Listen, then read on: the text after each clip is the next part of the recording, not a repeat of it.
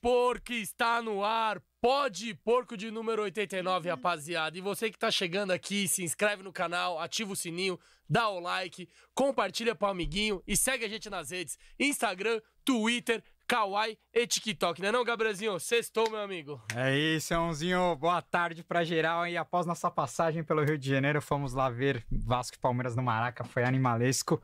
Estamos gravando aqui mais um Pó de Porco. Antes de apresentar nosso convidado especialíssimo de hoje, é, falar dos nossos parceiros da Verde Branco Mania. Amanhã tem derby no Allianz Parque, tem choque rainha feminino também estaremos lá de manhã. Então amanhã é dia dia de passar o dia inteiro lá na região do Allianz Parque. Se você quiser comprar a sua camisa do Verdão, colocar pet, colocar nome, tem todas as camisas do ano passado, desse ano, lá na Verde Branco Mania, Rua Palestra Itália 241, www.verdebrancomania.com.br. Tudo do Verdão você encontrará na frente da, do portão do Clube Social do Palmeiras ali na Palestra Itália. Então, mandar um salve para os nossos parceiros da Verde Branco Mania. E lembrar vocês também, quem quiser experimentar o chopinho do pó de porco, Passem na Invicta amanhã, a Invicta Rua Emberê 236. Isso. Do lado do Allianz Parque também você pode provar seu chopinho do, do pó de porco. Amanhã dá para chegar mais cedo, dá para almoçar por lá também. Um rango delicioso. Então é isso, agradecer também nossos parceiros da Verde Branco Mania. Do Altos a gente fala no final do programa, mais um parceiro do Pó de Porco. Mas vamos apresentar nosso, nosso convidado de hoje. Um cara que ficou mais de 20 anos, mais de 20 anos de, de Rede Globo acabou saindo esse ano, mas tem muita história. É, tem histórias até documentadas de Palmeiras aqui, ó. Escreveu o livro do Oswaldo Brandão, que eu já li, e é animalesco. Tem muita história de cobertura aí por tantos lugares que ele passou. Foi setorista do Palmeiras também e também comentou diversos jogos históricos do Palmeiras na TV. Então hoje vai ser uma resenha muito especial com Maurício Noriega. Monstro! E aí, Nori? moçada, valeu. Tranquilo? Tranquilo. Primeiro, muito obrigado pelo convite. Um prazer estar aqui com vocês. Assisto bastante, eu sou um consumidor meio. é, como é que eu vou dizer para vocês? Mais do que ávido, sou consumidor meio maluco de podcasts, adoro, escuto podcast do mundo inteiro, assisto os pod. Como é que, qual é o nome de podcast com vídeo? Tem um nome? Videocast. Videocast. Ah, videocast, Assisto videocast. os videocasts e, meu, estamos aí para trocar uma ideia. Muito, muito feliz de estar aqui com vocês. As- tinha muita coisa que não dava para fazer. Até eu cheguei lá, o, o brother chegou pra mim e falou assim: Pô, os caras saem da Globo, zoando, de brincadeira. Os caras saem da Globo, aceitam tudo quanto é convite. Não é isso. É que lá, pelas questões da empresa, Ah, né, elas não, não- Algumas vezes, algumas coisas eles não deixavam a gente fazer. Agora estou tentando atender e fico muito feliz que tem bastante convite. Pô, maravilha, Nori. Nori, pra começar aqui, a gente queria saber como é que começou sua carreira de jornalismo e você já queria focar no jornalismo esportivo ou você começou com jornalismo e depois foi pro esporte? Bom, primeiro assim, eu comecei a ver muito jogo de futebol, jogo de esporte por causa do meu pai, Luiz Noriega. Saudade do meu velho, Narrador, né? dos maiores narradores da, da TV brasileira em todos os tempos. Eu ia com ele, eu acompanhava, então eu via muita coisa de futebol, de vôlei, basquete, natação, judô, atletismo, tudo. Boxe. Fui aprendendo a gostar de esporte. E eu fui atleta muitos, muitos anos. Sempre gostei de praticar esporte e tal. E tem uma história muito engraçada, cara, que eu vou contar pela primeira vez aqui com mais detalhes, né? Até para a gente entrar nesse negócio. Eu, eu era, eu jogava bem futebol, modéstia à parte, jogava legal. E quando 13, 14 anos, eu, o time da minha escola, que eu estudava, Escola Nossa Senhora da Consolação, saudoso professor Toninho Ende, montou um time de vôlei. Tinha uma competição, acho que muito antes dos pais de vocês se conhecerem, chamava Jogos Mirins. Que era todas as escolas de São Paulo jogavam esses Jogos Mirins. Ah, ele inscreveu a gente na escola e a gente ganhou essa competição. Na final, o professor Antônio Martins Filho, índio, meu querido amigo, era técnico do Paulistano, ele foi lá ver o jogo e convidou alguns caras para fazer um teste no Paulistano. Lá a gente foi com alguns amigos e eu acabei ficando e eu fui jogador de vôlei durante muito tempo. Joguei no Paulistano, no Pinheiros, no- Mais no profissional? Bonespa, no Bonespa eu ganhava uma grana para jogar, Ó. até no juvenil assim. E já tinha um salário. E nesse período, eu- eu- teve um final de semana, uns amigos da, da família, os amigos do meu pai, convidaram a gente para ir até o clube de campo do Palmeiras. Nem sei se o Palmeiras ainda tem, Tem, o clube de campo, acho que tem. Tem, tem, tem. Na beira da represa, um Ah, lugar super legal. tem, tem. E a gente tava lá batendo, eu tava de calça jeans, tudo assim, já tava jogando vôlei. E eu parei de crescer assim com uns 15, 16 anos. Eu, já com 14 anos eu era grandão, fortão, era super atleta tal. E fui bater uma pelada lá com os caras tal. Aí acabou a pelada, um cara encostou em mim. Aí, meu, você quer jogar bola? Sou diretor do Palmeiras. Olha lá, fala com meu pai ali e tal. Não sei e tal. Fiquei meio assim desconfiado e tal. Aí o cara foi lá, reconheceu meu pai, pô, Noriega, tal, eu tô querendo convidar seu filho para jogar futebol lá no Palmeiras. Ele joga bem pra caramba. Tava batendo uma bola aí. Esses caras estão batendo bola com ele, jogam tudo no time do Palmeiras lá. E ele, meu, fez gol pra caramba nos caras. Eu era meio 8, 9, assim. E aí, no, na semana seguinte, chegou lá uma carta do Palmeiras com um contrato para acertar para jogar. Aí Isso meu pai tinha quantos anos? 14, 13, 14, acho.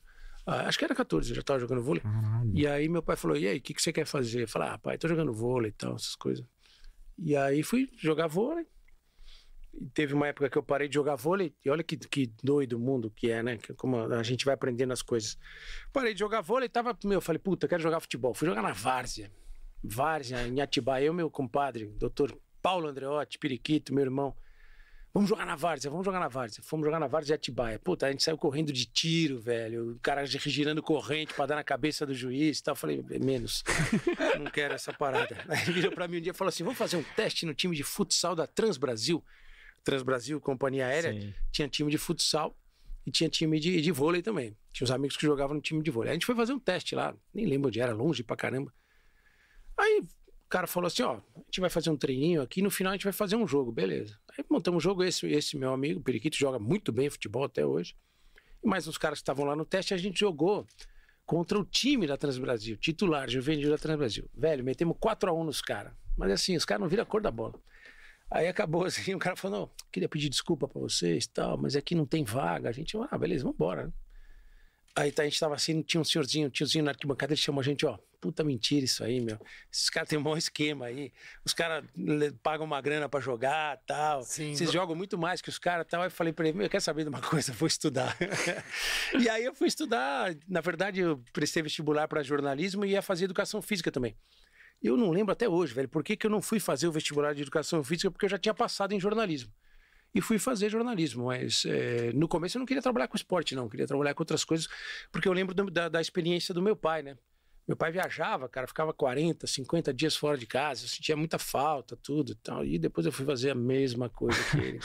pra quem não sabe, o pai do Noriega é um dos maiores narradores da história do, do jornalismo Sim, esportivo brasileiro. Noriega. A gente vai pôr um gol dele mais pra frente, um gol do Fedato. Fedato. Vamos pôr um gol Sempre do Fedato. entrava o Fedato é, e fazia gol, vamos né? Vamos pôr um gol do Fedato. E meu pai, cara, engraçado, meu pai era sócio do Palmeiras. Era sócio, eu descobri isso lá depois. Meu pai não era palmeirense, meu pai era São Paulino.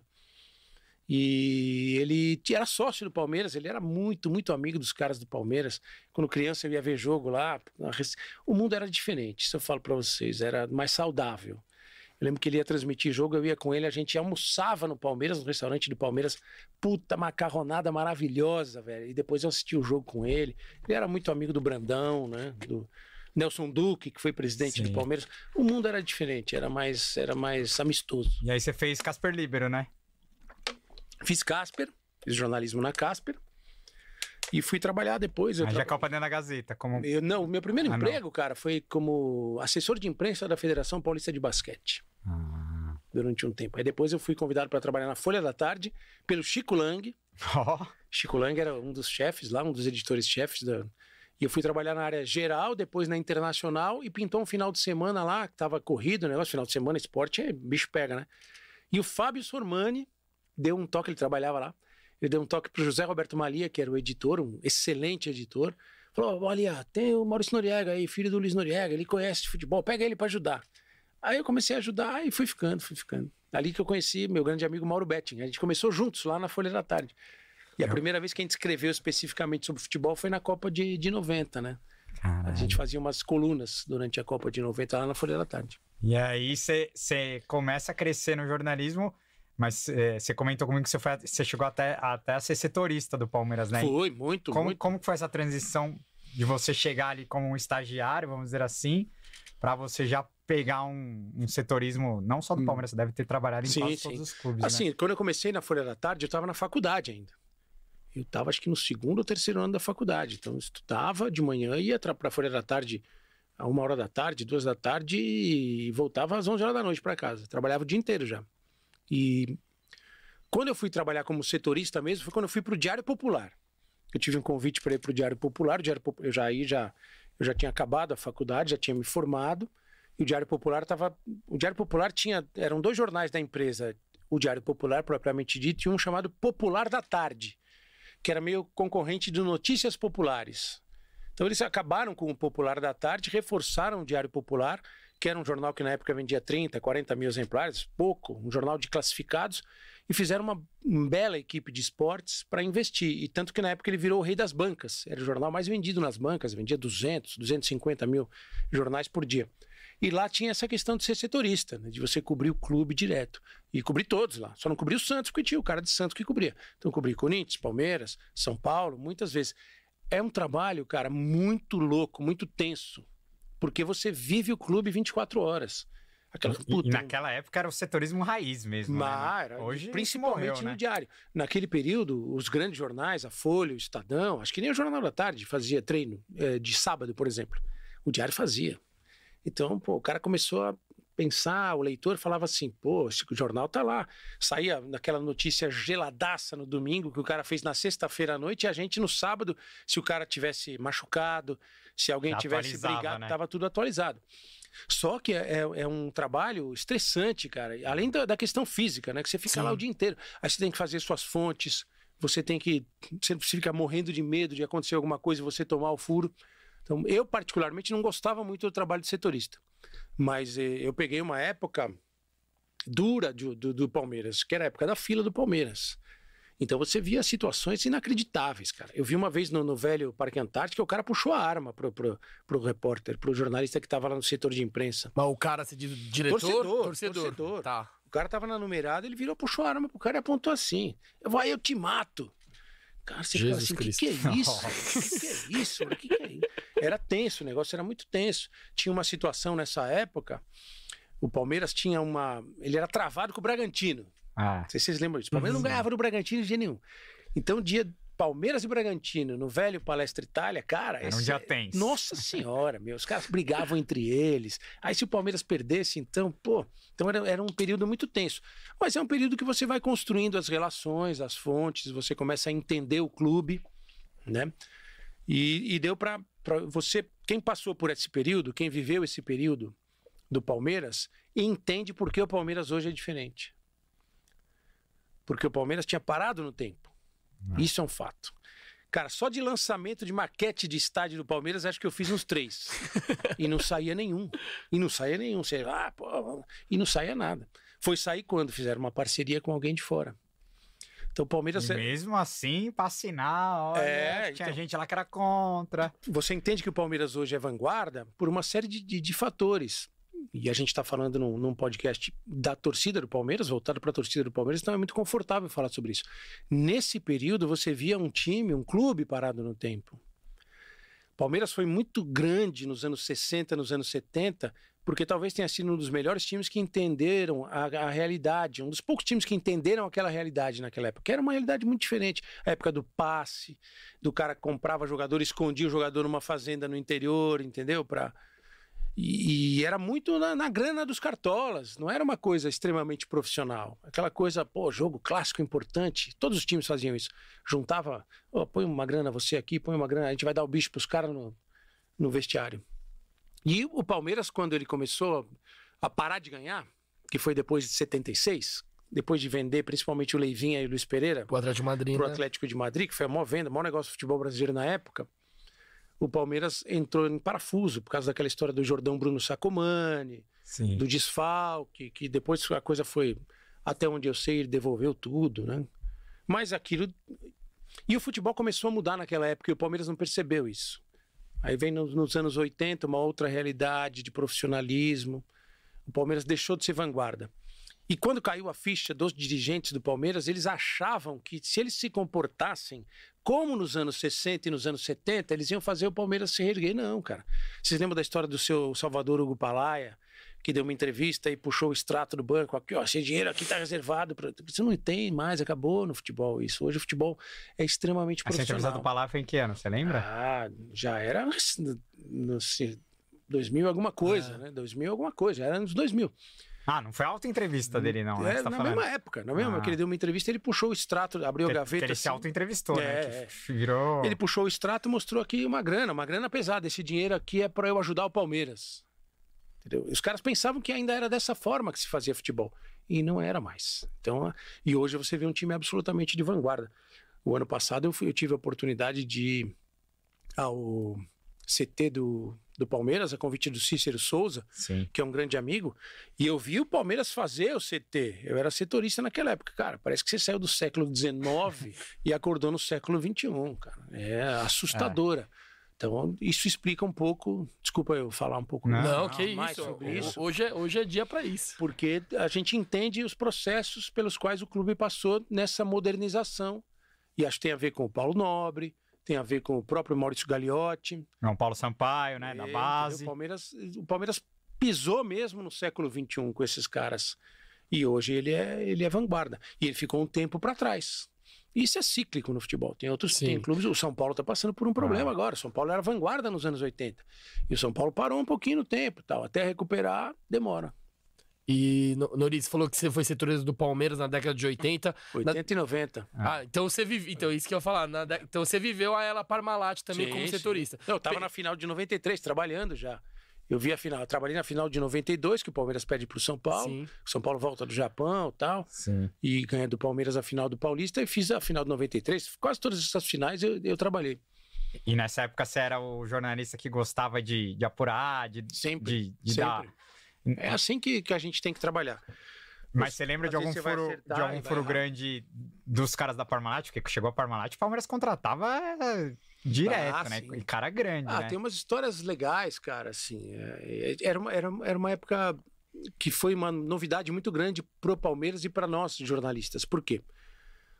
Era uma terceirização do departamento de futebol, Sim, de fato. sim. Tanto que os jogadores que eram da Parmalat, eles nem recebiam no Palmeiras.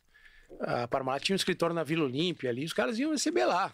É, Era uma relação diferente. Quem era da Parmalat só Mas botava a camisa do Palmeiras mesmo, e né? jogava. Então, e, tinha, e, era, e era mais difícil você conseguir informações do pessoal da Parmalat do que do pessoal do Palmeiras.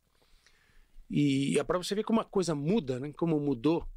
É, eu lembro que logo depois que o Palmeiras rompeu, aquele primeiro contrato com a Parmalat acabou, ele estava em Serra Negra. O Palmeiras estava fazendo uma pré-temporada em Serra Negra. E o Palmeiras tinha contratado, não sei se era o Viola, um jogador, um atacante, assim. E era o seu Sebastião Lapola, o diretor do Palmeiras na época. Você vê como mudou a relação de profissionalismo. Isso é muito marcado na minha cabeça, pra, porque são eventos que você pega e começa a fazer uma contextualização do tempo, né? Aí, bom, vamos apresentar o Viola, vamos apresentar o Viola, ele tá chegando aí e tal. Ele vira para um funcionário do Palmeiras, vai lá no mercado e compra uma toalha. Uma daquelas toalhas que tem o símbolo do Palmeiras pra gente botar atrás da apresentação do Viola. Velho, assim não dá, né? Você vê hoje. Como é, tudo hoje, um backdrop com uma toalha. É, ho- hoje tem parceiros. hoje é tudo muito é, mais tu- é tudo profissional. profissionalizado. Mas eu lembro de uma situação, cara, que foi muito divertida, assim. O Edmundo tinha aprontado alguma lá. E eu falo isso de, de boa porque eu me dou muito bem com o Edmundo. O Edmundo sempre foi muito carinhoso comigo. E o Edmundo, com as questões que ele tem, né? Do Sim, passado, da claro. vida dele toda. Cada um que lide com a sua consciência, né? O Edmundo tinha arrumado uma treta lá e a gente precisava ouvir o Edmundo. E tinha um jogador do Palmeiras que ele era meio dedo duro.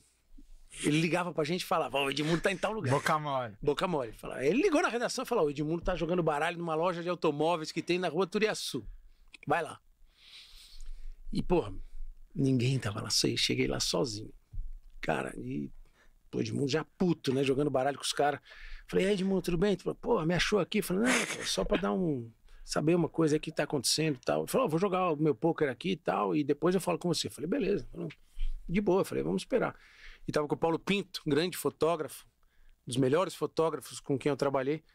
E o Paulinho, esperto, malá, começou a fazer umas fotos, né? Aí o Edmundo ficou puto, velho. Ah, tá me fazendo, tá fazendo foto comigo com o baralho na mão e tal. Falei, calma aí, Edmundo. Pô, ninguém vai publicar a É foto muito aí, cara. imaginável isso nos dias de hoje. É, né? Hoje, hoje é todo tinha mundo muito esse- blindado. tinha- Hoje tinha é- esse era muito contato. mais É, humano, Mas, né? mano, era muito, Tinha esse ser muito contato. da hora. Imagina, se chegar com o Edmundo jogando baralho, ô, espera aí, já Não. falo com você. E aí depois, cara, ele Então, ficou de velho. boa, deu uma entrevista, saiu a foto dele com o baralho na mão, tudo normal. E tem uma outra que é histórica, velho. O Palmeiras ia jogar a final do, do, do Campeonato Paulista de 92 com o São Paulo, São Paulo tinha de jogar com o Barcelona. Aquela final lá no, no Japão. E aí eu fui escalado para ver o jogo na casa do César Sampaio. O jogo era de, de noite, de madrugada. E a esposa do César Sampaio trabalhava no Diário Popular com a gente. A gente conhecia ela, jornalista, super gente boa. E aí costuramos essa história e tal. E fui ver o jogo na casa do César Sampaio. Pô, o jogo acabava quase às duas horas da manhã. A ideia era secar o São Paulo na casa do Sampaio, era Era isso? pro Sampaio ver o jogo e falar sobre o jogo Ah. do time do São Paulo e tal. E o Sampaio, que é outro cara, gente boa demais, resenha pra caramba, divertidíssimo. Pô, e o cara, meu, tinha treinado, tava, e eu ali, né, anotando, fotógrafo e tal. Aí serviram um cafezinho, um pão de queijo e tal, e de repente, no meio do jogo, tá lá o Sampaio assim, ó. Pegou no sono, cara. E eu vou fazer o quê? Eu Na casa do na cara. casa do Sampaio, velho. Mas saiu a matéria. Então a gente tinha essa, era uma relação diferente. Você podia ir aos treinos, você pegava o telefone do jogador, marcava com o jogador. Muitas vezes no dia seguinte tinha uma. O, o Diário Popular fazia muito isso.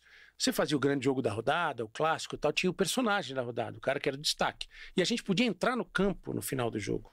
A partir dos 35 do Sim. segundo tempo, você entrava no campo. Aí você já pegava o cara meio cabeça quente ou mais entusiasmado, conseguia uma declaração boa e falava assim, pô, falando, sei lá, o Edmundo, era quem era, vai? O Alex, na época. Alex, pô, e aí, meu? Pô, se foi o destaque do jogo, onde que eu te encontro amanhã? Dá pra gente fazer alguma coisa? Às vezes o cara chamava você na casa dele.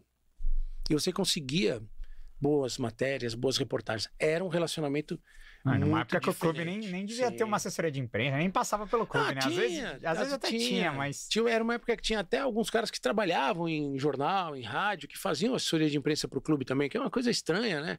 Pô, você trabalha na rádio, trabalha no jornal, vai trabalhar pro clube também. Conflito. É um conflito, né? De, de, de ético, eu diria.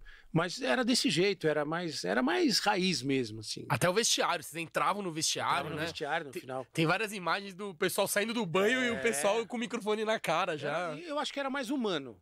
Era Sim. mais, era mais, vamos dizer assim, Tete a tete ali, É. né? sem nenhum demérito, sem nenhum preconceito, porque até eu joguei bola na várzea. Mas era mais várzea. Era É. mais largadão, assim. Eu cheguei a ver o Pelé em vestiário com meu pai. Pô, não, tem essa imagem na minha cabeça, cara. Você vai lá, o Pelé no vestiário chupando laranja. Depois do. Caraca. É. Aham. Isso tinha muito nos vestiários. Os caras chupavam laranja, né? Pra reidratar naquela época. Você vê como era o futebol, né? Aham. Como era o mundo, né? E um cheiro de éter, assim, que os caras usavam muito éter, assim. Então era, era um tempo bem legal. Mas o Palmeiras foi um clube difícil de trabalhar naquele período. Como imagino que deva ser difícil hoje trabalhar no São Paulo, como setorista no São Paulo. E como deva ter sido difícil trabalhar no Corinthians, na época da. E deve estar sendo complicado no Santos hoje. São, são fases, são ciclos. Sim, maravilha. Ó, o chat, Nori, o chat tá bombando, mais de mil galera. pessoas aqui ao vivo. Obrigado, Boa. obrigado. O primeiro superchat aqui, o Ivaldo Gropelo mandou aqui 55, eu acho que talvez seja pra você, Gabriel. Já nos encontramos aqui no Rio de Janeiro, eu e minha filha, um- um- uma no Engenhão e outra no Maraca, domingo passado. Ah, parceiraço. Encontrei com ele e com a filha dele lá no, lá no Maracanã no, no domingo de novo. Eu tinha encontrado com ele no Engenhão lá contra o Botafogo. Tamo junto. Inclusive, encontrei Gustavo Villani e o filho. Guga. O, é. filho, o filho do Guga é vascaíno, o filho do Gustavo Villani tava lá com o filho, levou o filho no Maraca. Boa figura, boa Tava figura. mó- cara, tava um ambiente sensacional, então um abraço. Maracanã é muito legal, né, cara? Nossa, Muito legal. tá louco.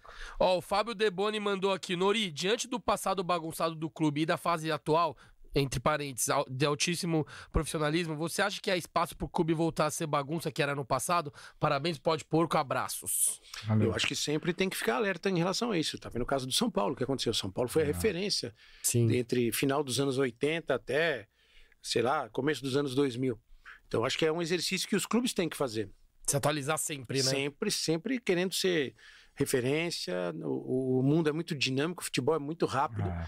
Você tem muita gente trabalhando bem no futebol. Você tem clubes que eram pequenos que viraram médios, clubes médios que hoje têm status de, de clube grande.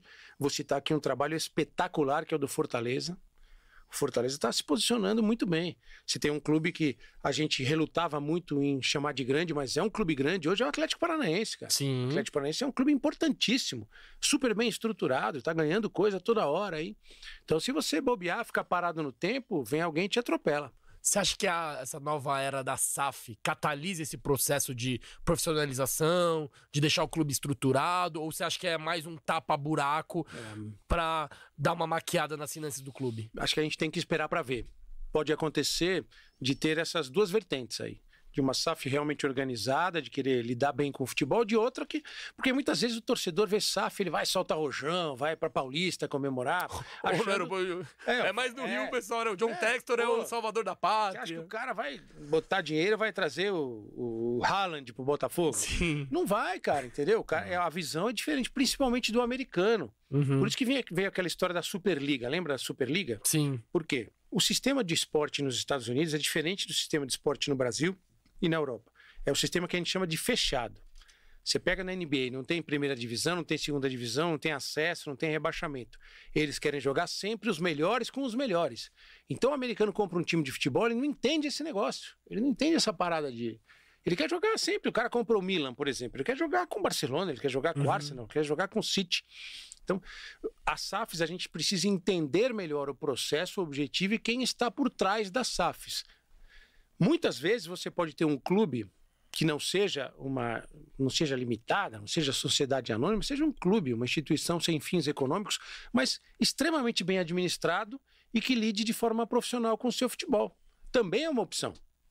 Acho que não pode. Ah, a partir de agora todo mundo tem que ser empresa. Não, se o cara quer ser clube daquele jeito que ele é, mas ele cuida direito da sua administração, é um clube honesto, é um clube correto, também é um caminho. Até porque a gente está vendo que ser clube empresa também não quer dizer que o clube não vai, vai... garantir, não é, vai garantir. O, o, Cruzeiro mesmo, o Ronaldo pegou, levantou, mas agora é, já sofreu crítica pra cacete, é. porque os caras estão vendo que não é e, tão fácil. E a outra assim, né? realidade, é. é negócio. E o puramente negócio. E o Atlético Mineiro também está passando por um momento agora que, Sim. cara, tá, a dívida só aumenta, né? Agora parece que vai virar SAF também com os, os menins lá, É, porque né? já então... é, é, um, é um esquema meio de mecenato, né? Ah. O cara vai lá e até onde eu sei, no caso do Atlético, os naming rights do estádio o Atlético já não ganhou nada. É. Ficou em troca de dívida. Sim. Então, tudo é, tudo é legal, desde que seja bem feito.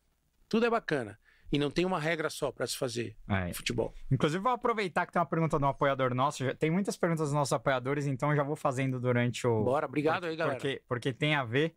E se você quer ser apoiador do Pode Por, quer ter sua pergunta aqui para os nossos convidados, é só entrar no nosso site e ir lá na aba, na, e na aba Seja Membro que você consegue apoiar nosso projeto e contar essa história com a gente. Ah, o link tá aqui na descrição, galera. O, o Renato Canônico, ele fala, Nori, boa tarde. Nesse cenário de crescimento, de crescimento dos clubes e empresas, das SAFs, da articulação das ligas, você acredita que o Palmeiras e sua gestão estão trabalhando bem para que o nosso futuro próximo seja tão vencedor quanto os últimos nove anos? Acho que é, é, um, é um pouco do que você respondeu já pro Kim, né? Que tem que ficar sempre ligado. Mas eu queria acrescentar nessa história aqui é, a gente está vendo a, a, Leila brigando aí, batendo de frente com o Flamengo nessa questão da, da Libra, né? Hoje parece que até a Leila abriu é, a, o, o, quanto de diferença tem de Flamengo para Palmeiras e, e, ela não sabia, né? E parece que abriram e ela viu que a diferença parece que é de 150 milhões e isso acabou deixando ela mais pé da vida ainda. Você que é um cara, aproveitando a pergunta do Renato aqui, você, você, você que é um cara que trabalhou em TV há muito tempo, né? Como que você vê essa briga? É, pelos, por uma maior equidade, né, uma maior igualdade do, dos clubes menores, né? Eu acho que o Palmeiras é um gigantesco também, é, e diminuindo a diferença entre Palmeiras e Flamengo, mas se se for ver a diferença de um Palmeiras para um Goiás, para um Curitiba, também é gigantesca, né? Então eu acho que o correto mesmo seria os grandes é, ajudarem as pequenas, como, que, como é na Premier é. League, né? Enfim, como que você vê o futuro do Palmeiras também nesse, nesse sentido de, de briga com, com o Flamengo aí, pelo protagonismo, por grana e eu acho que cada clube tem que defender seu interesse. E muitas vezes os clubes corriam na mesma direção que os principais clubes iam. E na época do Clube dos 13, você tinha lá, vamos falar de cinco times, que eu acho que são cinco times com uma presença grande de torcida no Brasil inteiro: Flamengo, Corinthians, Palmeiras, São Paulo e Vasco. Acho que são cinco, as cinco marcas nacionais de torcida. Óbvio que você tem muita torcida de outros vários times, e algumas eh, setorizadas. No Sul é muito mais fechado ali. Se, se, você for fazer uma pesquisa, dificilmente você vai ver um cara que torce para o Flamengo, para o Palmeiras, para o Atlético no Sul. Ali é muito centralizado em Inter e Grêmio. Cada estado tem a sua peculiaridade. Esses cinco eu acho que são times realmente nacionais, de presença nacional. Só que a coisa era muito fechada entre esses quatro, cinco ali, uma diferença muito grande de grana e por uma questão que não é certa e nem errada, cada um cuida do seu interesse, a televisão ficava com os que dão mais audiência. Sempre. Que tem dois times que são mais populares que os outros, que são o Flamengo e o Corinthians. Não quer dizer que o Palmeiras não seja popular, que o São Paulo não seja popular, que o Vasco, que o Santos, no momento do Neymar, dava ótimas audiências. O que eu acho que falta pro futebol brasileiro é pensar no campeonato como um todo. E aí nenhum time abre espaço para ninguém. Esse é o problema. O Flamengo não vai querer abrir mão do que ele ganha, o Corinthians também não vai querer abrir mão do que ele ganha. Aí eles implodiram o Clube dos 13 por causa disso, com todos os defeitos que o Clube dos 13 tinha. Então não tem jeito. Enquanto você não pensar no campeonato, na Liga Brasileira, como um evento para apresentar, para vender para a Europa, para vender para a Ásia, vai ser sempre assim. É, o São Paulo voltou agora, destruiu o gramado do Maracanã. A gente tá vendo uma briga entre Flamengo, Fluminense e Vasco por causa do Isso, Maracanã, né? Os é clubes isso. não. Eles não Eu- pensam no produto. Eu não consigo ver futuro também. Eu acho que aqui vai ser Acho que- sempre cada um pensando no seu umbigo. Provavelmente vai ser assim. Provavelmente. Ninguém pensa no produto. Você vê transmissão de jogo de futebol, você vai no estádio de futebol, vê, tem cada boate, velho, que você não enxerga a bola. Aí você vai ver os caras, ah, lancei uma camisa nova. Você não consegue ler o número da camisa. Os caras não pensam nisso. Aí você vai pra Premier League, é tudo igual. Tem um Tudo padrão, né? É. entendeu? Porque o cara pensa no quê? No produto dele. Pô, eu quero. O gramado tem que ser perfeito, a iluminação tem que ser boa, as imagens têm que ser ótimas, e quem tá no estádio. Arbitragem, E quem tudo, está né? em casa, ele tem que ver, ele tem que identificar o jogador, ele tem que saber de tudo. O som do estádio tem que ser legal. E aqui a gente está preso ainda àquele conceito. Você vê, tem situações que são inacreditáveis, cara, de jogo de futebol. Some a bola. O Gandula parece um lutador de MMA. Ele vai lá para tretar com os caras do outro time. E pra praticar o antijogo, E né? pra ficar, cara, não tem, tem que pensar no campeonato. Enquanto os caras não pensarem no campeonato como um todo, e os. É é uma questão que remete até a uma situação do, do mundo e do país. Não adianta, cara. A gente reclama, o mundo tá violento, tá? Mas enquanto você não dividir melhor o bolo, não vai mudar. E o futebol é a mesma coisa.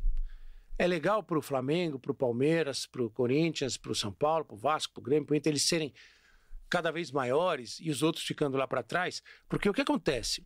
Uma hora um grande vai virar médio e um médio vai virar pequeno. E aí como é que fica?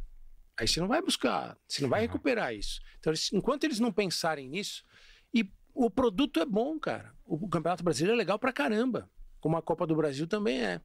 Então, eles têm que pensar juntos. Ah, eu sou mais importante, eu dou mais audiência. Você faz uma fórmula que comprovadamente o seu time deu mais audiência, ele vendeu mais pay-per-view, você vai ganhar ali. Mas você tem que, eu acho que a largada tem que ser o mais igualitária possível. Sim. É, na Premier. League eles dividem, acho que é metade do bolo é fixo pra todo mundo, aí tem 25% que é, É, que é retorno esportivo, se o time desempenho. desempenho, e, e a outra metade, e outro 25% é a questão da audiência, né? E, acho que e a Série A tem que pensar na Série B também. Sim. E a Série A e B tem que pensar na Série C também. Mas o que, Tem que pega, pensar o que pega da Premier League é que a diferença de um United, de um City para um Norwich não é tão grande, né? É isso que pega. Não, ela Ah, é grande. é- ela não, é, grande. é, não, é, é, grande pela receita, Só mas que de TV eu o tô falando. Campeonato não trata os clubes com tanta diferença. Ah, Eu acho que é- essa é a questão. E sem falar que a gente está falando de um país rico pra caramba. Uma moeda muito mais valorizada que a Sim. nossa, entendeu? Tem uma série de Sim. fatores. O cara, às vezes, ele. Ah, vamos jogar onde? Hoje à tarde, ah, lá, vamos pegar o trem. A gente vai de trem, o clube fecha dois, três vagões, vai lá, o cara joga, volta de trem e janta em casa no mesmo dia. é. Aí o cara aqui, para fazer um jogo, o cara sai de Porto Alegre para jogar em Fortaleza, jogar em Recife, ele tem que sair três dias antes, às vezes. Nossa, que Na logística te favorece é, também, um né? país continental, né? É, foda. Tem, tem mais pergunta aí, ô? Tem aqui, o chat tá bombando. Vou mandar. Ó, Obrigado. o, o Wellington Grissante mandou aqui, ó. É, por que jornalista palmeirense é imparcial e os outros são praticamente assessores do clube que torcem? TD Como é que ele chama? o Wellington Grisante. Fala, Wellington. Primeiro, antes um abraço. Tô armando um, um esquema tático aqui no, no, no campinho. É, cara, assim, tem duas são coisas diferentes: imparcialidade e isenção. Vou te dar o exemplo sempre da Copa do Mundo, da seleção brasileira. Eu estou comentando o jogo da seleção brasileira na Copa do Mundo, eu estou torcendo para a seleção brasileira. Mas eu tenho que ser e sou isento o suficiente para dizer que a Bélgica está jogando melhor e mereceu ganhar o jogo. Ainda que eu torça pela seleção brasileira. O que as pessoas não entendem, elas, ah, o cara torce para tal time. Eu não sou assessor de imprensa do time, né? Eu não sou diretor de comunicação do time, eu não sou advogado de defesa do time. Se você acha que eu torço para algum time, ou para outro time, ou para qualquer time, entendeu? Ah, São diferenças de conceito. O cara, quando ele está trabalhando, ele não é torcedor, ele está trabalhando. Então, ah, muitas vezes o cara fica puto com a gente, fala assim, ele acha, "Ô, você torce para tal time. Porra, você tem que defender o time. Não, não, eu tenho que fazer o meu trabalho. Não, no e- meu caso, é emitir e é conceitos engraçado, e porque opiniões. quando você dá a sua opinião, por exemplo, que o Palmeiras não tá bem no jogo e o palmeirense cara fica puto. discorda, tá- É. fica puto. Aí quando ele concorda, ele acha que eu sou o máximo. Não. Já percebeu isso? E aí, quando você dá uma opinião que é pró-Palmeiras, por exemplo, um VAR, teve, teve um jogo, eu não sei se foi contra o Flamengo, que você deu alguma opinião sobre VAR e a torcida do Flamengo ficou indignada, falando, esse palmeirense do caralho. Os caras Então é acham isso, assim. entendeu? É, Torcida é torcida. E é normal. Desde que o cara mantenha um nível de civilidade, que ele não seja idiota, ignorante e tal. E tem situações que acontecem. Às vezes você emite um conceito. Aconteceu comigo num jogo, curiosamente, de Flamengo e Palmeiras, no Allianz Parque, num domingo de manhã, que teve um lance 2015. do Guerreiro com o Fernando Praz. Praz. E esse cara, ah, foi pênalti, foi pênalti, foi pênalti e tal. E eu tô lá numa posição privilegiada na cabine, eu tô vendo aquilo.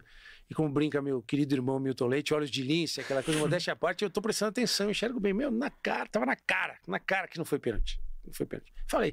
Aí um cara, colega meu, não briga com a imagem. Lá do Rio ele mandou. Não briga com a imagem e tal. Beleza.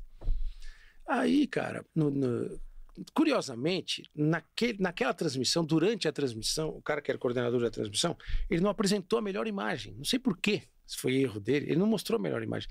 Aí veio um outro coordenador que ia ter um jogo na quarta-feira no mesmo estádio. E ele mandou pra mim.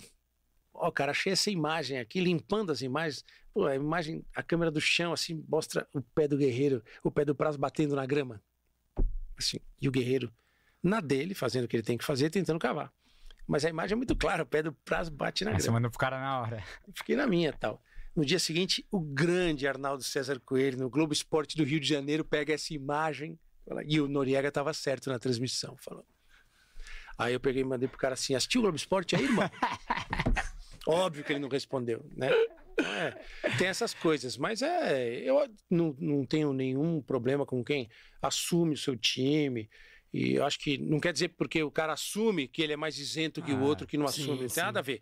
Cada um tem a sua linha de trabalho. Ah, E o que o torcedor um- muitas vezes não entende que o cara lá é, o- é- é CPF e CNPJ, entendeu? Que nem um cara que eu gosto muito é o VSR, o Vitor Sérgio Pô, Rodrigues. excelente e comentarista. ele aí, todo mundo sabe, mas agora ele meio que assumiu que ele é flamenguista, todo mundo meio que Ele sabia. não interfere em nada Mas não interfere em nada. Eu acho um puta de um comentarista, gosto demais das. Porque o cara tem cara que acha que às vezes o cara assume isso e o cara fala, pô, esse cara é, é torcedor, mas ele só corneta, ele só enche o saco, ele é contra, ele tá fazendo política. Aí se ele acha que o cara torce e o cara não assume, ele, pô, tá indo contra, né? Mas é normal porque é paixão. É. Porque o cara é é- apaixonado. E o cara tá naquele momento, naquela tensão do jogo. Até a Siri entrou aqui. É, o, o cara fica maluco, entendeu? Te xinga, faz um monte de coisa. Mas é, é super normal isso aí. Não, não- E a gente vai falar já do. do- eu sei que um Pode de gente falar. tá falando aí do negócio do Mogi. histórias, Vamos falar. O Nori vai falar já Nunca disso. falei. Acho que no final vocês vão me dar razão quando vocês souberem. Calma, cara. Eu, eu já quis também já dar umas já, já dei patada na torcida do Palmeiras também, porque eu sei que Ah, é normal. A torcida é assim. a mesmo, relação é, é foda. Mas é, antes, de, antes de continuar aí nos, nos superchats, eu queria lembrar, galera, galera, a audiência tá monstruosa, mas senta o dedo no like aí, manda pra, manda pra geral vir colar aqui pra assistir com a gente. Metendo um E 4 se inscreve, aqui. e se inscreve no canal, por favor. Não se esquece de se inscrever no canal do Pode Porco pra gente estar crescendo cada vez mais. Boa, ó, mais um superchat que o Greg Marinho mandou. Fala, Nori, que honra. Conta pra gente como você conheceu o Pó de Porco. Ah, eu assisto muita coisa, que nem falei pra eles, assim, podcast, videocast, cortes, essas coisas. E eu gosto muito de música, por exemplo, então eu ouço uns podcasts e vejo uns videocasts de músicas bem legais. Então, às vezes, eu tô ali navegando, vendo umas coisas, e eu vi, vi pelos cortes o dia do Miguel Nicoleles, por exemplo. que Legal. É um dos maiores cientistas do mundo, né? Um orgulho para o Brasil. E eu troco umas ideias com ele, assim. Já me cornetou de vez em quando, que faz parte do processo. Mas é um cara extremamente inteligente, né? E um gênio mesmo da, da é neurociência. monstro. E assisti, assisti do Antero também, que trabalhei com o Antero já. E eu acho que é, que é legal, cara. Eu sou muito fã disso. Eu acho que né, vocês muitas vezes conseguem colocar coisas que a gente pelo, pelo sistema né, do, do jornalismo, às vezes o jornalista fica muito preocupado com certo tipo de pergunta tal, e, e às vezes é mais duro numa questão, e vocês chegando com uma outra abordagem, vocês acabam tirando algumas coisas que a gente não consegue, até pela, pela formalidade né, do, do, do- jornalismo. E isso está mudando, o jornalismo está passando por uma, um processo aí de... As redes sociais começaram imitando a televisão, o jornalismo, agora está invertendo o processo, né? o jornalismo está bebendo dessa fonte. Isso é legal. É, isso é, é uma, é uma parada muito louca que tá mudando real, né? Não tem, não tem o que falar. Agora, Noni, eu quero que você conte uma história aí. Você tava falando das suas histórias aí do- dos anos 90. Eu vi lá no Tomando Uma. Aliás, mandar um abraço, parabenizar a galera do Tomando Uma É, com lá. bem legal, pessoal, super bacana. Co- Conta a história do Viola, que você A descobriu que o Viola era palmeirense.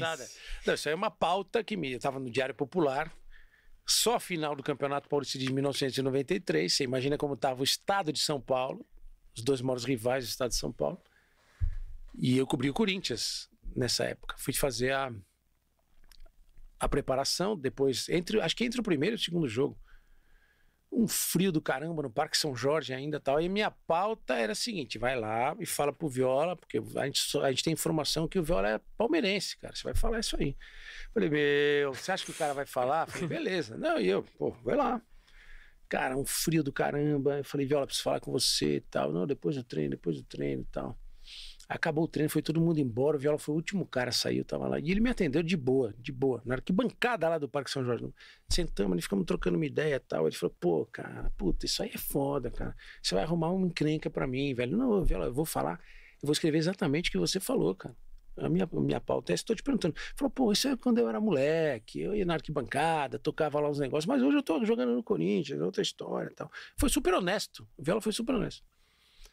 E aí, escrevi a matéria. Para quem não sabe, no jornal, a maioria dos jornais naquela época que tinha muito mais gente trabalhando, você tinha o repórter, o editor, o cara que Pauteiro, editava, né? o pauteiro, o cara que editava a sua matéria, o cara que pegava a matéria editada e fazia a chamada da matéria para a primeira página. E não era eu que fazia isso, eu só escrevia a matéria. Né? Escrevia a matéria, às vezes a gente dava uma sugestão de título, e não, você deixava no computador lá escrito, bonitinho, no tamanho certo. sabe? Aí, cara, no dia seguinte eu ia- tinha que voltar lá pro Corinthians no dia seguinte. no- Aí era véspera, foi numa sexta-feira. E no sábado de manhã eu fui lá. Aí, pô, sempre pegava o jornal de manhã pra ler e tal lá. Título da matéria. Palmeirense Viola diz que é corintiano. Nossa. Aí eu falei, fudeu, né? Mas Já- isso foi antes do primeiro. Foi do antes, ou depois? segundo, Acho que foi antes do segundo. Foi depois do, Foi dele ter depois- imitado o porquinho é, ainda, isso que- daí. ah, se não me engano, foi isso aí. Caraca. Faz um puta tempo já, mas Sim. eu acho que foi isso aí mesmo. Mas era na- na- na- nas finais do Paulistão de Uhum. 93. Aí eu falei, puta, vai ser foda, os caras vão encher o saco. Aí eu cheguei lá no treino. Era o Sérgio Dias, se não me engano, assessor de imprensa do Corinthians, com o jornal debaixo do braço, me chamou, puta, o cara tá puto. Eu falei, é, meu. Mas, eu, Nori, eu falei pra ele, cara, que não é você que fez o título. E eu li a matéria junto com ele. Ele falou, a matéria tá do caralho, a matéria tá perfeita, cara. Você, é exatamente. Eu mostrei pra ele, Viola, você falou isso, falei, é isso aí mesmo. Mas esse título é foda, cara. Aí, beleza, tal. acabou o treino, fui lá falar com ele. Ele já de longe, ele veio assim, porra, tal. Aí eu falei assim, puta, e agora, né, meu? Vou fazer o quê? Vou, não vou pipocar, né? Não posso pipocar aqui, cara. Eu tinha 25, 26 anos. Pô, o cara começou a gritar. Eu falei, não, Viola, peraí, vamos lá. Ah, Aí veio pra cima e eu fui também, né? Tipo, se encontrando, assim, tipo, no meio do campo, assim. Aí veio o Ezequiel, lembra do Ezequiel, o volante? Baixinho assim, ele me puxou, assim, por, por trás. Falou, calma, fera, vem cá, vem cá. E um outro cara puxou o Viola, falou, ele tá nervoso e tal. Mas deixa quieto, isso aí daqui a pouco passa. Fica tranquilo você também, você tá nervoso também, calma. Então me puxou morreu o assunto, tal, coisa, acabou. O Palmeiras ganhou a final tal. Aí passaram-se alguns anos e eu tô fazendo um treino do Palmeiras no, no, no velho Parque Antártica. Ali do lado do campo a gente acompanhava, eu tô lá, de repente vem um cara me abraça por trás assim, fala: Aí, fera, a gente quase brigou aquele dia, eu tô aqui no Verdão hoje. Viola. E rimos, batemos. Sempre foi um cara comigo muito educado, muito gentil, sempre atendeu. Inclusive, o Diário Popular é- era um jornal popular, mas ele não, ele ficava meio no limite assim de ser popularesco. Ele, ele ficava muito na borda assim de, de passar um pouco desse limite. E ele tinha muito essa coisa de cobrir um lado meio pessoal dos atletas que eu não gostava de fazer, mas era pautado, tinha que. Quando nasceu a filha do Viola, pô, aí tinha que não, os caras queriam, vamos entrevistar o Viola no hospital, tal, essas coisas. Ele estava com algum problema lá no Corinthians na época, tal. Inclusive eu fui, né, acho que era no Hospital Santa Paula que, que nasceu. E ele deu uma declaração, tudo assim. Mas são coisas do dia a dia, né? Do dia a dia, de um contato que a gente não tem mais hoje. né? Ah. Não, out- outra que você descobriu, e méritos foi o nosso estagiário que, que me mandou hoje de manhã, foi a história do Gladiador também, que o Gladiador era corintiano na infância, né? Você parece que escreveu um conto dele lá na, na época do Cruzeiro. É, isso foi um projeto, cara, que assim, eu tinha, já tinha escrito o livro do- dos 11 maiores técnicos do futebol brasileiro. Nem sei se já tinha escrito do Brandão, talvez já tinha saído do Brandão. E um- tem uma editora lá do Sul chamada Belas Letras, o cara me procurou, ele tinha um projeto de fazer, sabe esses cards que tem de futebol? Desenhado, assim? Na Europa é muito comum isso. Ele queria fazer uns livrinhos, livretinhos, no formato de, de card. E ele me contratou para fazer. Ele ia lançar na Bienal do Livro de BH para fazer do Marques, do Atlético, e o Kleber do Cruzeiro. E os livretos têm é Marques, o Messias, e Kleber, o Gladiador. E eu conversei com o Kleber várias vezes, a gente almoçou juntos, assim, e ele contou essa história, né? De que ele era corintiano e tal, essas coisas. Tinha lá carteirinha. A mãe era palmeirense, Da Gaviões. né? é, né? da Gaviões, tudo assim. E livro- os livretinhos. Só que isso foi 2009. É. A, a história da Gaviões só vaza do- dois anos depois. É, né? tava- Ele é. volta pro Palmeiras, aí os caras deixaram guardado Tava- só pra soltar na... Só pra soltar. E ficou legal, porque o livrinho. Pena que o projeto acabou não dando certo pra azar do pessoal da editora. Puta, sabe? Sabe quem era o próximo cara que eles iam? Eu ia fazer o do. Acho que o do Robinho ou do Luiz Fabiano. Não tinha acontecido o que aconteceu com o Robinho ainda na Ah. época. Mas sabe qual era o cara que eles estavam fechando pra fazer o próximo livro? Bruno Goleiro. Nossa. Quando deu o negócio. Então aí morreu o projeto, cara. Mas era legal. E eu dei umas outras notícias. Quando o Kleber, acho que. Não sei se foi o Kleber que ele. O Kleber saiu e voltou do Palmeiras? Teve Sim, isso, então. sim. Quando ele volta do Palmeiras, estava um papo que ele ia voltar para São Paulo e tal. E eu estava numa transmissão em Ribeirão Preto, nem sei se o jogo era do Palmeiras. Acho que era do Palmeiras. Botafogo e Palmeiras. E, e eu dei essa notícia com exclusividade durante a transmissão. Que o Kleber estava Ah, você voltando cravou. Gravei, não, o cara me passou, cara, a fonte me passou, ó. Não tem nada de São Paulo, é Palmeiras, vai se apresentar essa semana e tal. E aí eu dei a notícia, assim. Faz parte da nossa vida. Mesmo estando como comentarista, eu- Ah, eu sou então, sempre você repórter. perdeu um pouco da, dessa Sou coisa da sempre- apuração, mas essa É, cara... Não, isso a gente não perde nunca, não perde nunca. né? Eu lembro quando o Flamengo contratou o Jorge Jesus, eu estava no programa do Cereto lá no Rio de Janeiro, que ele tinha lá, acabou a brincadeira. E eu consegui botar um WhatsApp do Jorge Jesus no meio do programa. Um amigo meu, colega português e tal. Jorge Jesus deu um migué monstro, tava, não, não tem nada, vou esperar o Abel, tal, essas coisas e tal. E depois assinou com o Flamengo. Mas tava lá o Jorge Jesus falando via WhatsApp. A gente tem que apurar, tem que ir atrás. Animalesco. Tem, tem mais pergunta aí, Kim? Tem, ó, o Guilherme Henrique mandou Nori, recentemente você comentou que o Abel não teria o tamanho que tem caso não tivesse vindo pro Palmeiras. Sim. O que isso quer dizer? O trabalho de um, de um técnico não fornece uma troca? Tem uma troca, mas eu digo assim: o, é, o que eu quis dizer, mais ou menos assim. O Abel não seria o que ele é hoje se ele não tivesse vindo pro Palmeiras. Com certeza. Sim, Entendeu? com certeza. Porque ele chegou, é a tempestade perfeita. né? Ah, Uhum. Ele veio no Palmeiras pacificado, Palmeiras vencedor. Antes dele, quem tinha sido campeão? Marcelo Oliveira, Cuca, Cuca, Felipão. Filipão e Luxemburgo. Ah. Certo? Então era um time com um puta de um estádio, grana, ótimo patrocinador, um ótimo elenco, um dos melhores, se não o melhor CT do futebol brasileiro. Então estava pronto para ele mostrar o talento dele. Não estou diminuindo em nada o Abel. Acho o Abel. O Abel, quando ele sair do Palmeiras, ele vai ser o maior treinador da história do Palmeiras. Você pode ter Hoje certeza você não disso. acha que ele, ele não ele é tá ainda. ali, aí, em números absolutos, tem o Brandão. Aí tem uma questão sentimental. Com o né? Felipão. do, do- Eu acho que o Abel já passou o Filipão. Em importância. Porque o Abel ganhou duas Libertadores Sim. seguidas. Seguidas. É, é que eu ia te perguntar do Brandão? Brandão. O Brandão, pelo fato dele ter treinado e feito história no Corinthians também, você acha que isso não interfere no, no Hum, tamanho dele no não Palmeiras? deveria. Não, Não, deveria. deveria. né? Até o título do livro remete a isso, né? Libertador corintiano, herói palmeirense.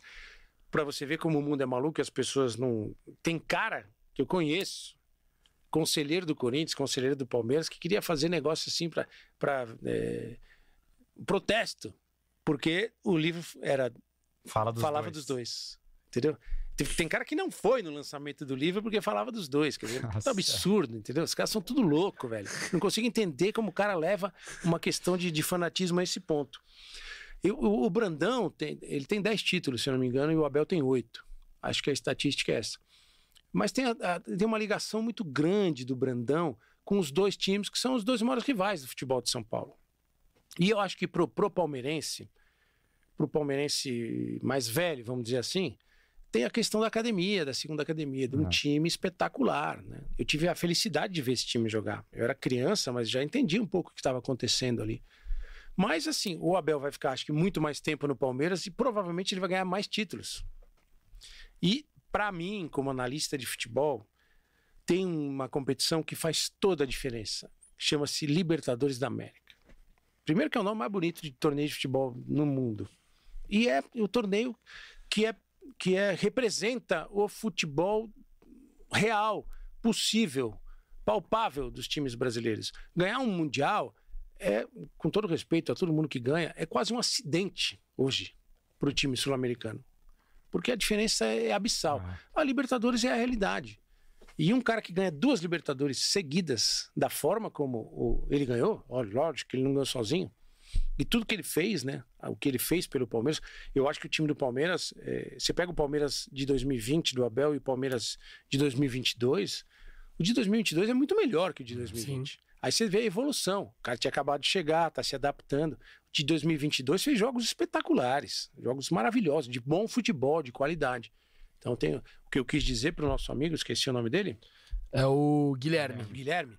É, não é demérito nem para o Palmeiras e pelo Abel. Que eu digo assim, se o Abel viesse para um outro time que não fosse o Palmeiras pronto para talvez ele não tivesse vivendo o que ele está vivendo hoje. Então acho que o, Abel, o Palmeiras foi mais importante para o Abel do que o Abel para o Palmeiras. O que não diminui nenhum nem outro. É, eu, Você entende? Eu, olha, mas eu acho que o Abel foi. É, é que, não, é, ele é... é que, claro, o Palmeiras vai continuar sendo um gigante que é, independente é se o Abel chegou não. Mas... O Abel é um treinador que ele não tinha títulos importantes sim. na carreira. E o Palmeiras possibilitou isso para é, Foi o primeiro profissional, ah, né? Entende? Ah. profissional É isso que eu tô querendo dizer. Sim, sim. sim. Talvez se ele viesse para um outro time que não tá no momento do Palmeiras, ele não tivesse desenvolvido o potencial dele tão rápido. Não é uma crítica ao Abel, muito pelo contrário. É, é, uma, é um casamento de situações. O Palmeiras ofereceu para o Abel o território perfeito para ele desenvolver todo o potencial dele. Um que... grupo de jogadores, isso pouca gente fala. De, eu não conheço porque a gente praticamente não tem como conviver com os caras hoje. Deve ser um grupo espetacular de trabalhar. Tem problema? Todo mundo tem problema na vida. Mas você vê treta no Palmeiras? Você vê crise no Palmeiras? Não vê. Parece um lugar que o cara vai feliz para trabalhar. E isso tá na entrega que os caras têm. Uhum. E se tem, eles já podem na hora, é. vende, é, É, no, quando eu comecei como setorista do Palmeiras, é, a crise brotava, entendeu? É o que acontece hoje com o São Paulo. Sim. Então são momentos da vida. O que eu quero dizer, repetindo aqui, a, a tempestade perfeita é Abel e Palmeiras. Só que o Palmeiras ofereceu isso pro Abel. O Ayrton Senna, se ele ficasse a vida inteira na Toleman, ele não ia ser tricampeão mundial. Uhum. Certo? Certo. É isso que é mais ou menos essa a linha de raciocínio. Boa, eu vou, eu vou falar da Imob aqui, que eu, eu quero te fazer outra pergunta sobre o Abel. Galera, ó, um recado importantíssimo. Estamos sempre com a Imob, a transportadora oficial do Palmeiras. Se você quer viajar com 15% de desconto, é só ir lá na Imob e meter o cupom o Imob no Pode Porco, compras de 31 de maio até 30 de junho, é, válido para primeira compra em qualquer rota de experiência da Imob. O Imob não pode pôr com o cupom de desconto, 15% de desconto para você viajar com a transportadora oficial do Verdão. Eu fui para o Rio de Janeiro agora de Imob, foi sensacional. Mano, viagem, muito conforto, segurança. Aguinha, Wi-Fi. é louco. Top demais. Então, é isso. O Imob não pode pôr com o cupom para você ter 15% de desconto. E o QR Code está aqui na tela para você já comprar sua passagem na Imob. Demorou? Agora, Nori, você estava hum. falando do Abel aí. Sim. Você fez um livro, Os 11 Maiores Técnicos da História do Futebol Brasileiro. Sim. O livro saiu ali no começo dos anos 2000, né? Em 2009, acho que foi. 2009. Se não me engano, 2009. Hoje a pergunta é: o Abel entra nessa escalação dos 11 maiores técnicos da história do futebol brasileiro? Né? Lembrando que não são só brasileiros, né? Tem, tem gringos no meio, né?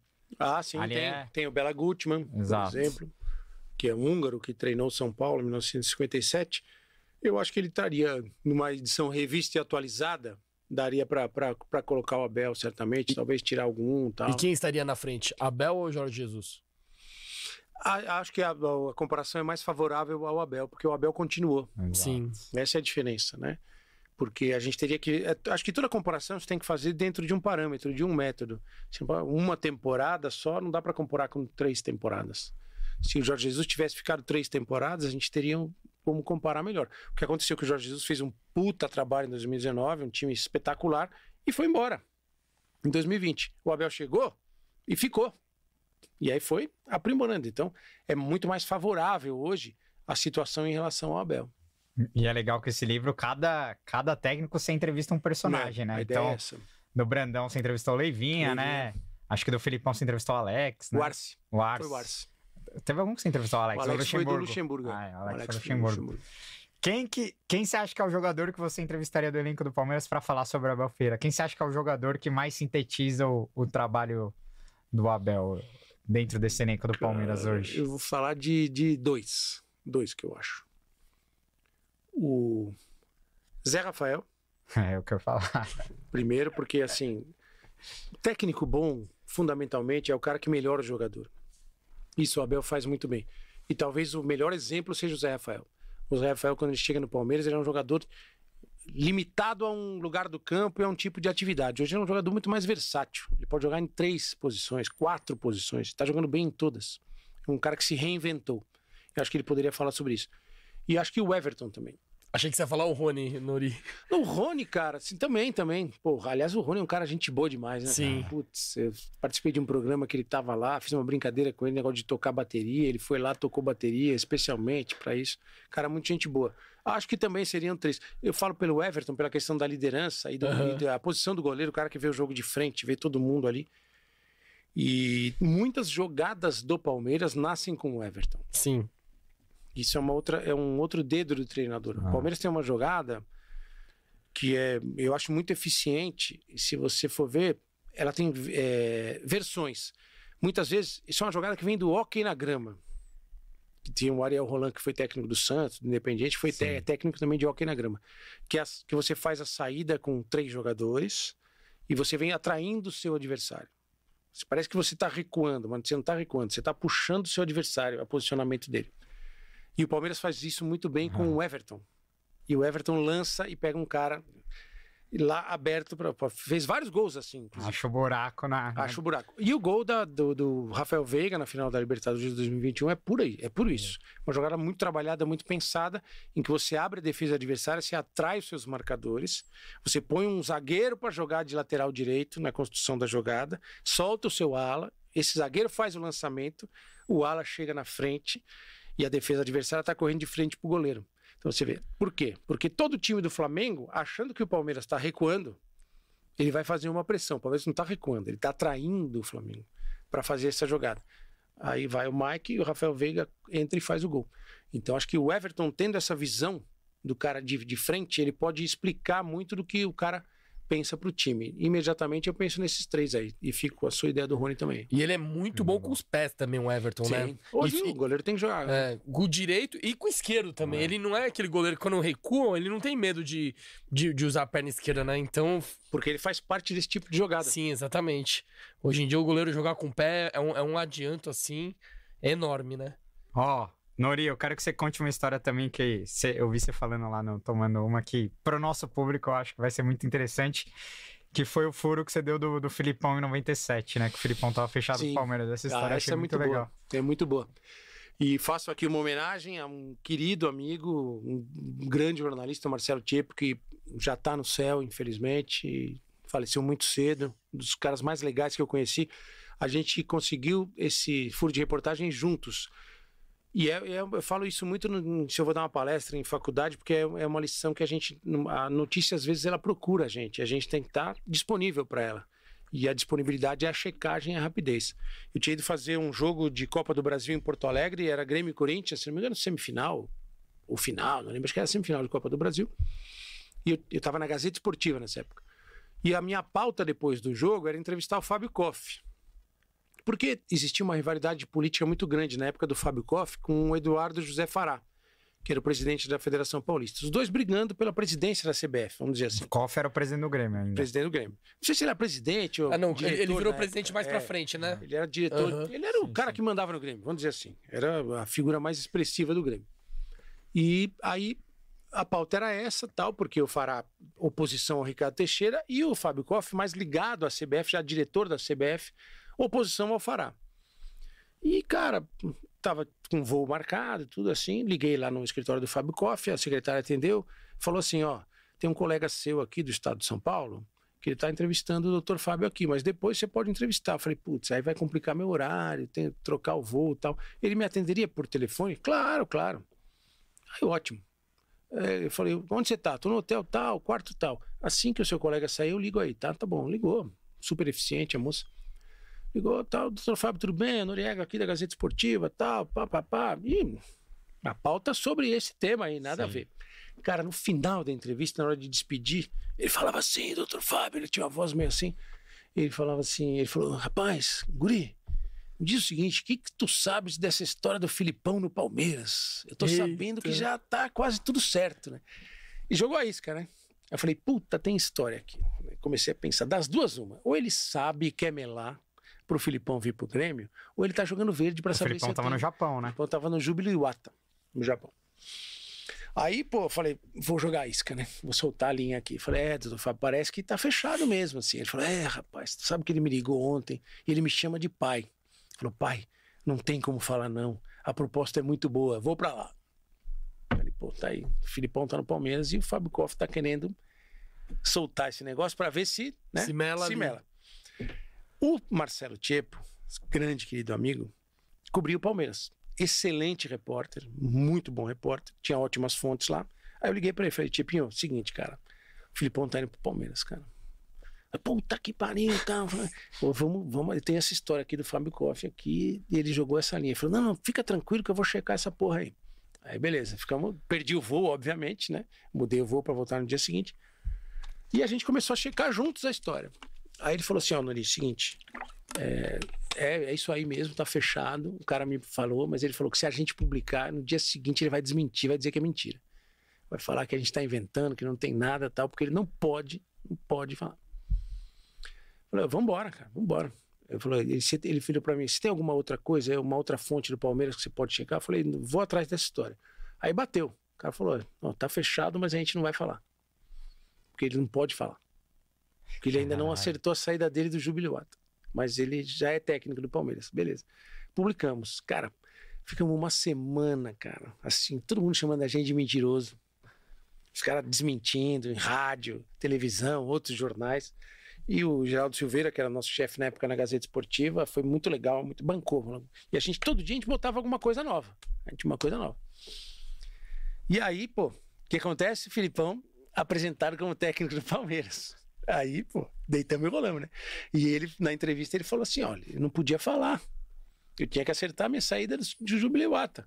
Aí eu menti. Ele falou, na época, assim, assim, eu menti mesmo, porque eu tinha que mentir, porque não, como é que eu vou chegar e falar que eu sou técnico do Palmeiras se eu não conseguia liberação do Um Jubileuata? contrato vigente lá. contrato Caralho. vigente lá. E foi assim. Aí depois a gente deitou e rolou, né? Reproduzimos a capa, como a Gazeta Esportiva antecipou e tal. Quem desmentiu, quem chamou de mentiroso, teve que engolir essa. Caralho. E na época você achou que ele ia dar certo no Palmeiras? Que o Filipão é. Ah, tinha certeza, certeza, certeza. Primeiro que o Filipão é bom pra caramba. Ele é bom pra caramba. E eu tinha acompanhado muito aquele time do Grêmio com ele. É, o Filipão era muito engraçado pra- pra várias coisas. Como todos nós, tem virtudes e defeitos. Mas ele, e uma vez ele contou pra gente, da Gazeta Esportiva, a gente foi fazer uma entrevista com ele, ele veio, o Grêmio veio jogar em São Paulo, e a gente fez uma, a gente tinha um projeto que chamava Super Entrevista, a gente fazia uma entrevista de duas páginas, perguntas mais elaboradas, bate-papo assim, e ele atendeu a gente no hotel. E ele contou pra gente que ele usava a Gazeta Esportiva. Falou assim, eu sou assinante da Gazeta Esportiva. Toda vez que vocês falam que o Grêmio, que o Palmeiras é favorito contra o Grêmio, eu pego, prego lá no Pra vestiário motivar a galera. Pra motivar os caras, adora, que é o ele jeito gosta. dele, né? E assim, foi complicada a chegada dele no Palmeiras, porque o Filipão vinha de uma realidade ou, em que, na qual ou você é Inter ou você é Grêmio. Então, se você não era Grêmio, você era inimigo do Grêmio. A cabeça dele era essa. E ele chegou aqui em São Paulo e não entendeu muito a diferença, né? De que São Paulo tem Palmeiras, Corinthians, São Paulo e Santos. Então, ele achava que estava todo mundo contra ele, que todo mundo era inimigo tal. Eu trabalhava no jornal, Gazeta Esportiva. E tinha a Gazeta, a Rádio Gazeta e a TV Gazeta. Ele tava puto um dia com alguém da TV Gazeta. Eu falei lá, ele, ó, tu é da Gazeta? Falei, sou. Ele, pô, vamos ter que, a gente vai ter que mudar nosso relacionamento e tal. Eu falei, o que, que foi, Filipão? Nem te entrevistei ainda. Eu falei, "Ah, mas- mas- mas." Aí o Bacas, assessor dele, chegou lá, não, ele é da Gazeta Esportiva Jornal. E aí o Filipão, que, ah, não, como é que eu vou saber que tem jornal, rádio, tudo assim? E aí, na- só que assim, tem coisas que são bem legais que você vê do, do- do- do tipo de pessoa, né? Isso foi no treino de manhã. No treino da tarde ele veio pedir desculpa pra mim. Caralho. Eu quero pedir desculpa a você que eu não sabia, tal, assim, com aquele jeitão dele. E eu me dou super bem com ele hoje, Filipão. É, É, e é um nosso, baita treinador. nosso sonho é gravar um pó de porco com ele, mas Dom Acaso não, não gosta muito Ah, cara, da ideia. A casa, insiste lá, insiste lá, Nossa, porque vai é dar uma. E o Filipão é muito bom pra contar história. Nossa, Ele tá é muito louco. bom pra Imagina um contar pó de história. porco Tinha que ser ele, mano. Felipão e, e Murtosa. Nossa. Não, Murtosa é sensacional. Cara, a gente foi fazer um jogo da seleção brasileira no estádio do Chelsea. Era Brasil e Rússia, um amistoso. Eu e Milton Leite. E aí tem uma estrutura lá para dar entrevista. O Filipão tinha trabalhado no Chelsea e Uhum. tal, antes de voltar para a seleção brasileira. Tinha muitos colegas, repórteres ingleses ali pra, na entrevista e depois os brasileiros e tal. E aí eu tô esperando a nossa vez ali, vendo, porque eu estava como comentarista, e às vezes eu fazia uma pergunta aqui, outra ali e tal. Aí cara me puxa aqui. Vem cá, guri. Era o Murtosa. Vou te mostrar um negócio. Aí ele entrou por uma portinha, tinha um puta de um buffet, cara, comida pra caramba, tudo assim. Vamos comer, deixa o Felipe falando lá. E aí, tô, quer tomar um vinho e tal. Figura, gente boa. Tem uma história maravilhosa com ele. Dá pra, dá pra contar? Claro. Eu, eu era setorista do Palmeiras. E o Murtosa era o cara que ficava no rádio com o Filipão, não no campo. Ele ficava na numerada. E o Filipão treinando, era um Corinthians Palmeiras no Morumbi. O Palmeiras estava ganhando acho que de 1 a 0 e tal. E eu tinha combinado com o Murtosa de fazer a matéria seguinte: como é que é a relação do Murtosa com o Filipão, como é que é o trabalho. E ele topou, tal, fotógrafo, vendo e tal. E aí, aquela tensão, ele nem aí pra gente, né? E aí era o Júnior, lateral esquerdo do jogo. Tava jogando bem pra caramba. Final de jogo, 1 a 0 o Palmeiras ganhando, o Corinthians na maior pressão em cima do Palmeiras. E aí, vai mexer, vai, vou mexer, vou mexer, aquelas coisas tudo assim. Aí sobe a placa o Júnior, o Juninho. Aí o Murtosa, não, burro, não, burro, o Juninho não, puta que pariu, tá, cara. E a gente, caralho, Murtosa. Ele falou, tira só os palavrões. Ele falou assim, não era gravado, não era áudio, não era nem vídeo, né? Eu ia escrever a reportagem, mas foi muito engraçado. Não, burro, não tira. Pra ver a relação, Ah, a intimidade que eles tinham. E é muito engraçado isso, porque no começo, isso eu sei, depois de, de conhecer os dois, o Filipão, ele era desconfiado do Murtosa. Ele achava que o Murtosa queria pegar o lugar dele. Ah, Eles é? começaram na carreira tal, tinha essa história. E depois viraram super, super amigos. Figura espetacular o Murtosa, divertido, Mortosa gente que boa. treina o Palmeiras, né? Uma época. Ele é campeão É. da Copa dos Campeões. Não, tinha, e era muito divertido, cara. Quando a gente podia ver os treinos, era muito mais legal.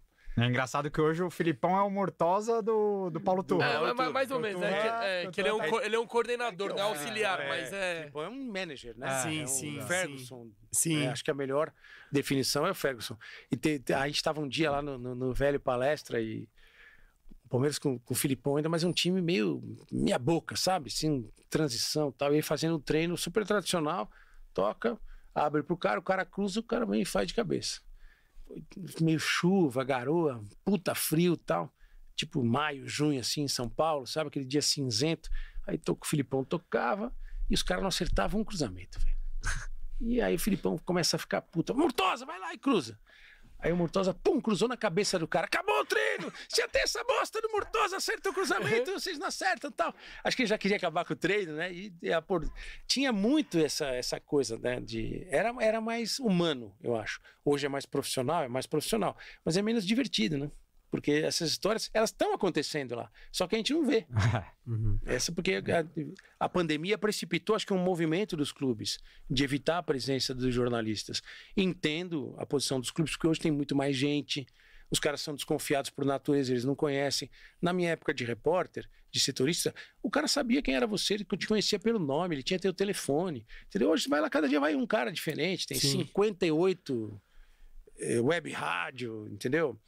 Tem 200 Mas- podcasts. Mas você tal. não acha que poderia, por exemplo, vai, na semana, abre. Palmeiras treina segunda a sexta. Abre na segunda-feira por uma hora, faz as entrevistas ali de quem precisa fazer, Eu acho. deixa a imprensa fazer umas imagens e. Eu acho que. Tem que ser assim. Ah, eu acho era que, melhor, cara, fechar era bem tudo, melhor. eu Até acho- porque para você ter argumentos, né? Para confrontar, para fazer boas perguntas, tal. No- du- durante um bem amigos uma vez o Mano Menezes falou isso e tal. Eu falei assim, mas como é que você quer que a gente, se a gente não pode ver treino? Ah, E eu me dou muito bem com o Mano, respeito muito o Mano. Ele falou, "Ah, você tem razão. Porque não adianta você, ah, porque vocês falam as coisas, vocês não estão sabendo, vocês não estão vendo o treino. Eu falei, como é que a gente vai ver treino se a gente não pode ver? É foda. é. Eu também acho que pelo menos uma vez na semana, uma horinha. E eu, como comentarista, quando eu comecei a trabalhar como comentarista no Sport TV, a gente viajava pra caramba. Eu já fazia jogo, ficava às vezes 10 dias fora de casa, tudo. E ele chegava geralmente um dia antes, né? E eu ia ver o treino do time que eu não estava acostumado a ver. Ia lá, assistia o treino, me apresentava pro técnico, tudo, trocava uma ideia tal. É meu trabalho, entendeu? Hoje você não consegue mais fazer isso. Não tem como. E atrapalha a execução do trabalho. E também aí tem a troca, né? Que você perde a troca. Ah, isso eu acho péssimo. Tem, tem superchat aí? Superchat internacional. Opa! O Phelps, direto do Japão. Michael Phelps saiu da piscina. Saiu da piscina lá, direto do Japão, mandando 320 ien, Ó, Não sei- não sei quanto que será é. Ah, deve ser uma grana, hein? talvez. Scarpinha cresceu o olho aqui. É. Noriega, Não é você. Bitcoin, né? Não, não. É, agora é só orar, né? É, e ele mandou aqui, Noriega, você tem planos pra fazer um canal no YouTube? O pessoal quer saber. Tenho, tenho. Quer, tenho. quer saber qual que seus, seus novos projetos, on- onde você vai estar agora? É, eu tô na Rádio Transamérica já, muito feliz, muito feliz. Quero agradecer muito ao Éder Luiz e ao Paulo Martins pelo convite. Não é demagogia nem puxação de saco, é a rádio que eu escuto mesmo. Então, é tipo assim, eu tô, vou jogar no time que eu torço, entendeu? Tô Sim. muito, muito Só feliz. cuidado com as cornetas do Leandro. Boldaquiela. Ótimo repórter, ótimo repórter. Então, estou muito feliz. É uma, uma das, das etapas, né? Esse acerto que eu tenho para participar dos programas. Quando eu conversei com o Éder, que ele me chamou, era. é, ele falou assim, foi muito honesto comigo, falou, ó, Nori, eu tenho certeza que logo logo você está fazendo streaming, televisão aí, e eu quero compor com você, estou muito, muito feliz. Tem umas conversas rolando aí, mas eu quero Tá no fazer UOL um... também, não tá? Eu fiz participações como convidado. tá? Ah. Não sei, de repente, se evoluir mais alguma coisa. E eu vou. Eu quero fazer um. Vou fazer um canal de YouTube. Mas, meu, eu tenho. A única rede social que eu tenho é o Instagram, que é Maurício Noriega ali. Se a galera quiser seguir. E mandem até sugestões, porque. Eu, sinceramente, não sei que canal de YouTube eu vou fazer, entendeu? Se eu vou Sim. botar uma câmera lá e começar a falar, falar sem parar. Não é. Eu quero ter um formato, entendeu? Eu gosto muito de entrevista, de bate-papo, de contar histórias, de bastidores. Então eu vou tentar formatar alguma coisa, mas eu vou ter. vou- Tem, tem lá, já existe o canal. Se você pôr no YouTube, Papo Cabeça com Nori. Né? Será que eu tô falando interessante? Vou ver. Enquanto o Nori vai buscando, é- marketing. Mas acho que é isso aí. Se você. Aí você já começa a seguir. Não tem nada lá. Tem o vídeo da minha ida para Transamérica, o vídeo da minha saída da, da Globo. E. Deixa eu ver aqui. Papo Cabeça com Noriega. Arroba Papo Cabeça com Cabeca, né? Papo Cabeca com Noriega. E eu vou trabalhar nesse canal aí para fazer alguma coisa legal, sabe? Dentro Animal. de. Eu adoro música, por exemplo, misturar música, fazer. Eu adoro entrevista, cara. De repente fazer entrevista, mas também botar um videozinho lá de vez em quando. Tem canais muito bons aí. Eu sigo um canal de um cara, não sei se vocês conhecem, no YouTube. Dois caras de música. Tem um, um americano chamava, chamado Rick Beato, que ele é produtor musical.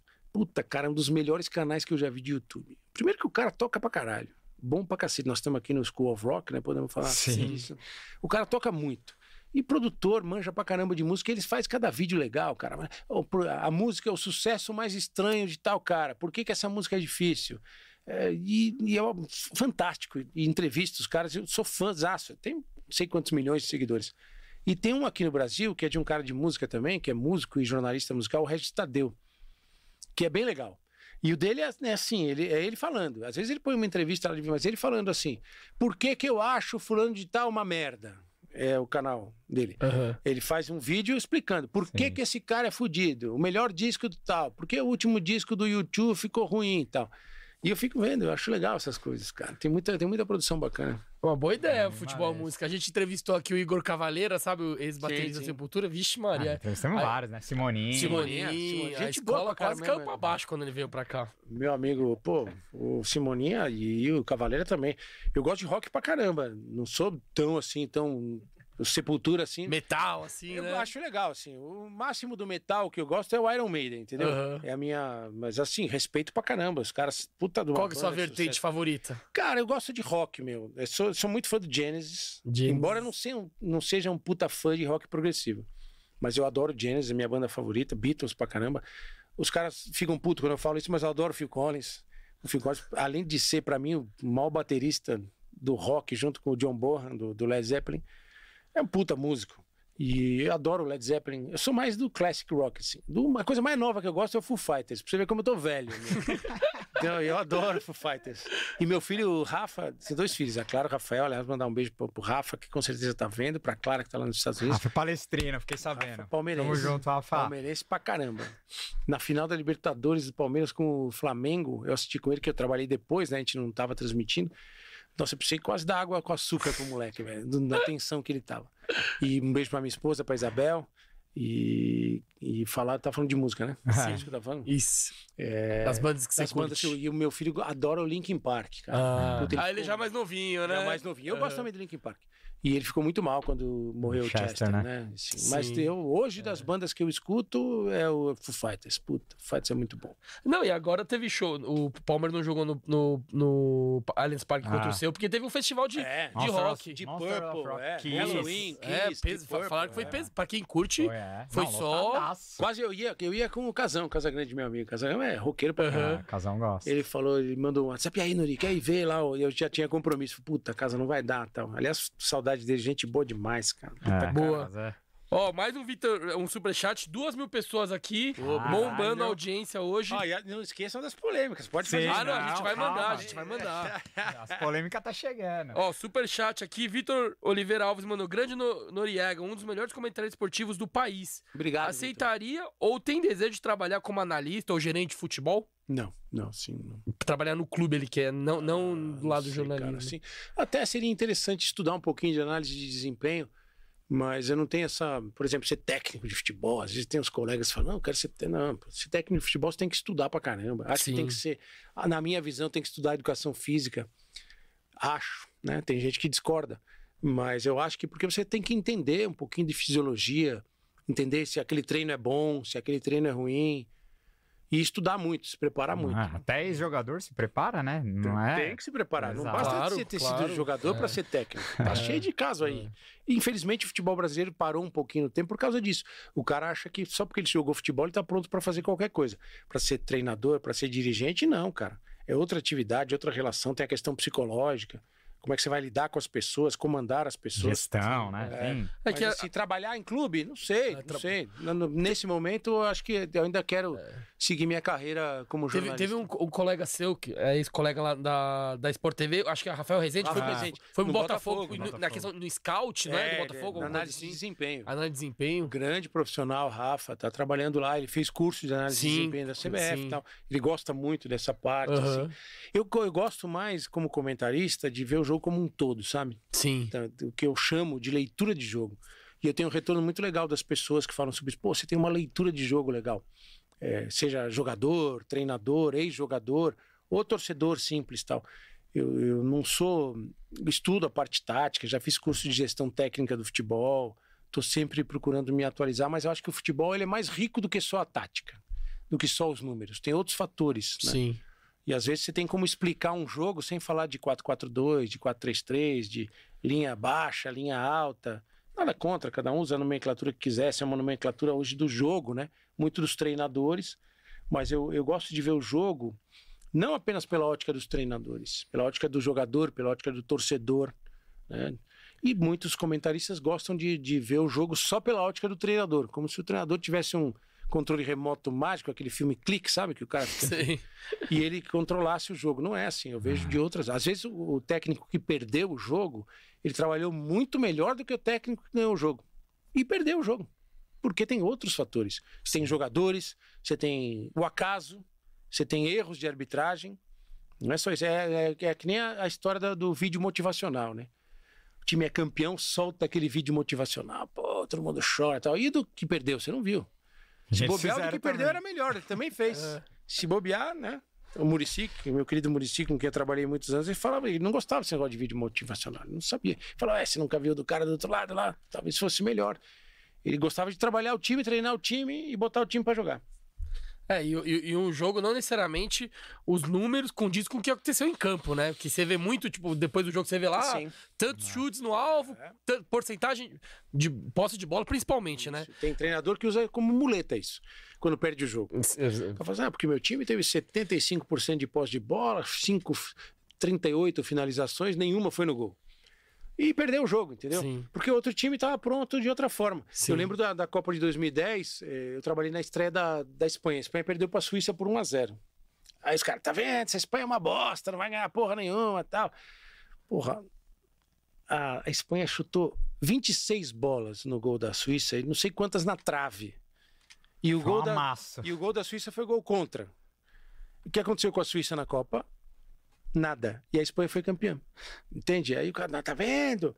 Aí, aí os caras falavam, os caras já tinham nessa época negócio de chat assim, pô, você tem que reconhecer que a Suíça fez um belo trabalho defensivo. 26 finalizações é bom trabalho defensivo? Bom trabalho defensivo é se o cara não chuta no seu gol. Sim. Entendeu? Se um time se permite ser eh, vazado na defesa sem que aconteça gol 26 vezes, ele não se defendeu. Talvez bem. pode falar que o goleiro foi muito bem Lógico, individualmente, é. né? Então, tem Mas essas coisas, né? Por isso Sim. que eu não fico muito preso a essa questão do, do, do número. sim. O número, muitas vezes, ele conta uma história mentirosa. Uhum. Perfeito, ó. O Sandro Pontes mandou outro superchat, 55 reais, muito obrigado. Grande Noriega, jornalista. Bitch. É, Pontes, Sandro, Não, Sandro Bitcoin, Pontes. Bitcoin. Bitcoin, ah, tá. Grande Noriega, jornalista ímpar. Li muito Diário Popular, especialmente legal. entre 91 a 93. Era, foi um grande jornal nessa época. Foi muito... Saudades dos grandes jornais barra revistas até os anos 2000. A Gazeta Esportiva, o Lance, a Inesquecível Placar. Sim. Perdemos o hábito da leitura. Esse, o, o Sandro deve ser um pouquinho mais, Raiz. mais experiente. É, mas assim, eu acho que é o seguinte, não tem idade para ler. Ler é bom. Ler livro, ler revista, ler jornal, ler na internet também, ler no celular. E eu falo sempre isso se eu vou numa faculdade, assim, galera, ah, qual a dica que você dá? Leia muito, cara. Leia ótimos livros, leia grandes autores, leia Machado de Assis, leia Érico Veríssimo, leia Graciliano Ramos, porque na nossa profissão, se a gente não souber se expressar, escrever direito, já, já começa mal. Do Abel, você leu? O do Abel ainda não li, cara. Sabe por quê? Tem uma história assim.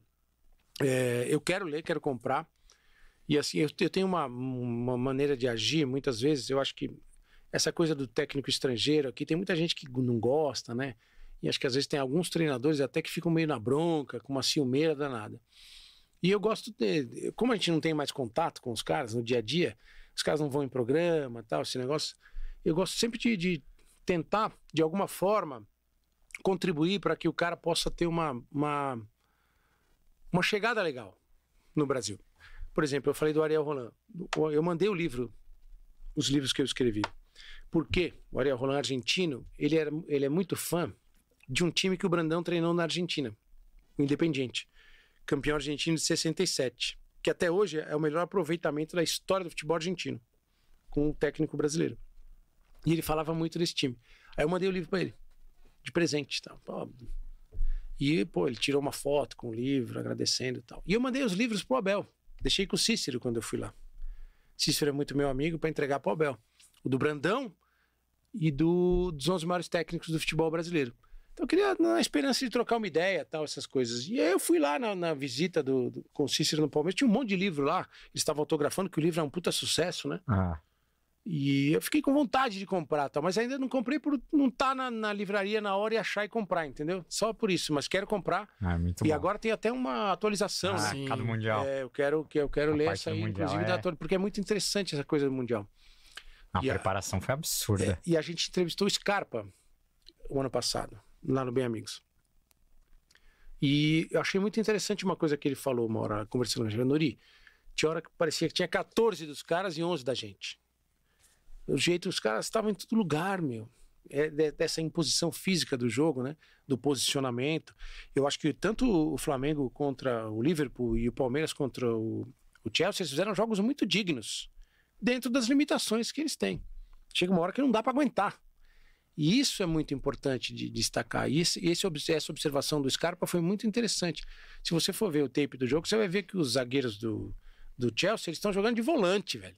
É, o Thiago Silva Não, ficou mais no meio campo eu que na área tava- dele. Eu tava Porque vendo. É essa imposição que os Sim. caras têm de um estilo de jogo diferente, de, de uma dinâmica diferente, de uma intensidade de jogo diferente. E esse eu acho que é o maior problema do futebol praticado no Brasil. E alguns times conseguem chegar próximo a esse nível. aí. Talvez o Flamengo e o Palmeiras sejam hoje os que mais cheguem perto desse nível. Mas você vê, o, o zagueiro brasileiro, ou do time brasileiro, ele pega a bola ali atrás, pô, tem uma fazenda pra ele correr, ele não corre. É. Entendeu? Os caras, quando tem esse espaço, o cara vai lá e ele vai jogar. E o time vai junto. Essa é a grande diferença. Isso que a gente tem que evoluir. Reparem nos, nos jogos dos grandes times europeus, com uma última linha, a linha defensiva, com três, com É quatro. bem adiantado, né? Eles é Ah. adiantado. E quando eles vão pra frente, o time vai junto. Ah. Quando eles vêm, o, o ataque foi, o meio-campo foi, eles vão junto. É um bloco que se movimenta. Por isso que aqui os times tomam muito gol de contra-ataque ainda, aquela bola. Tá todo mundo correndo desesperado, olhando pro goleiro. Porque já fudeu, né? Porque não tem mais o que fazer. Uhum. Então, aí, esses jogos são emblemáticos nisso e me chamou muito a atenção.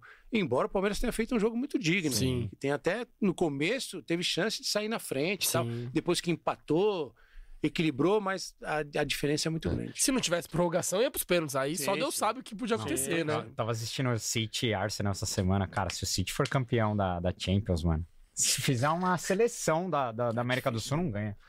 Deve dar raiva. Cara, né? aquele Haaland é um absurdo, mano. O cara, Esse cara vai ser o maior é- artilheiro do futebol mundial.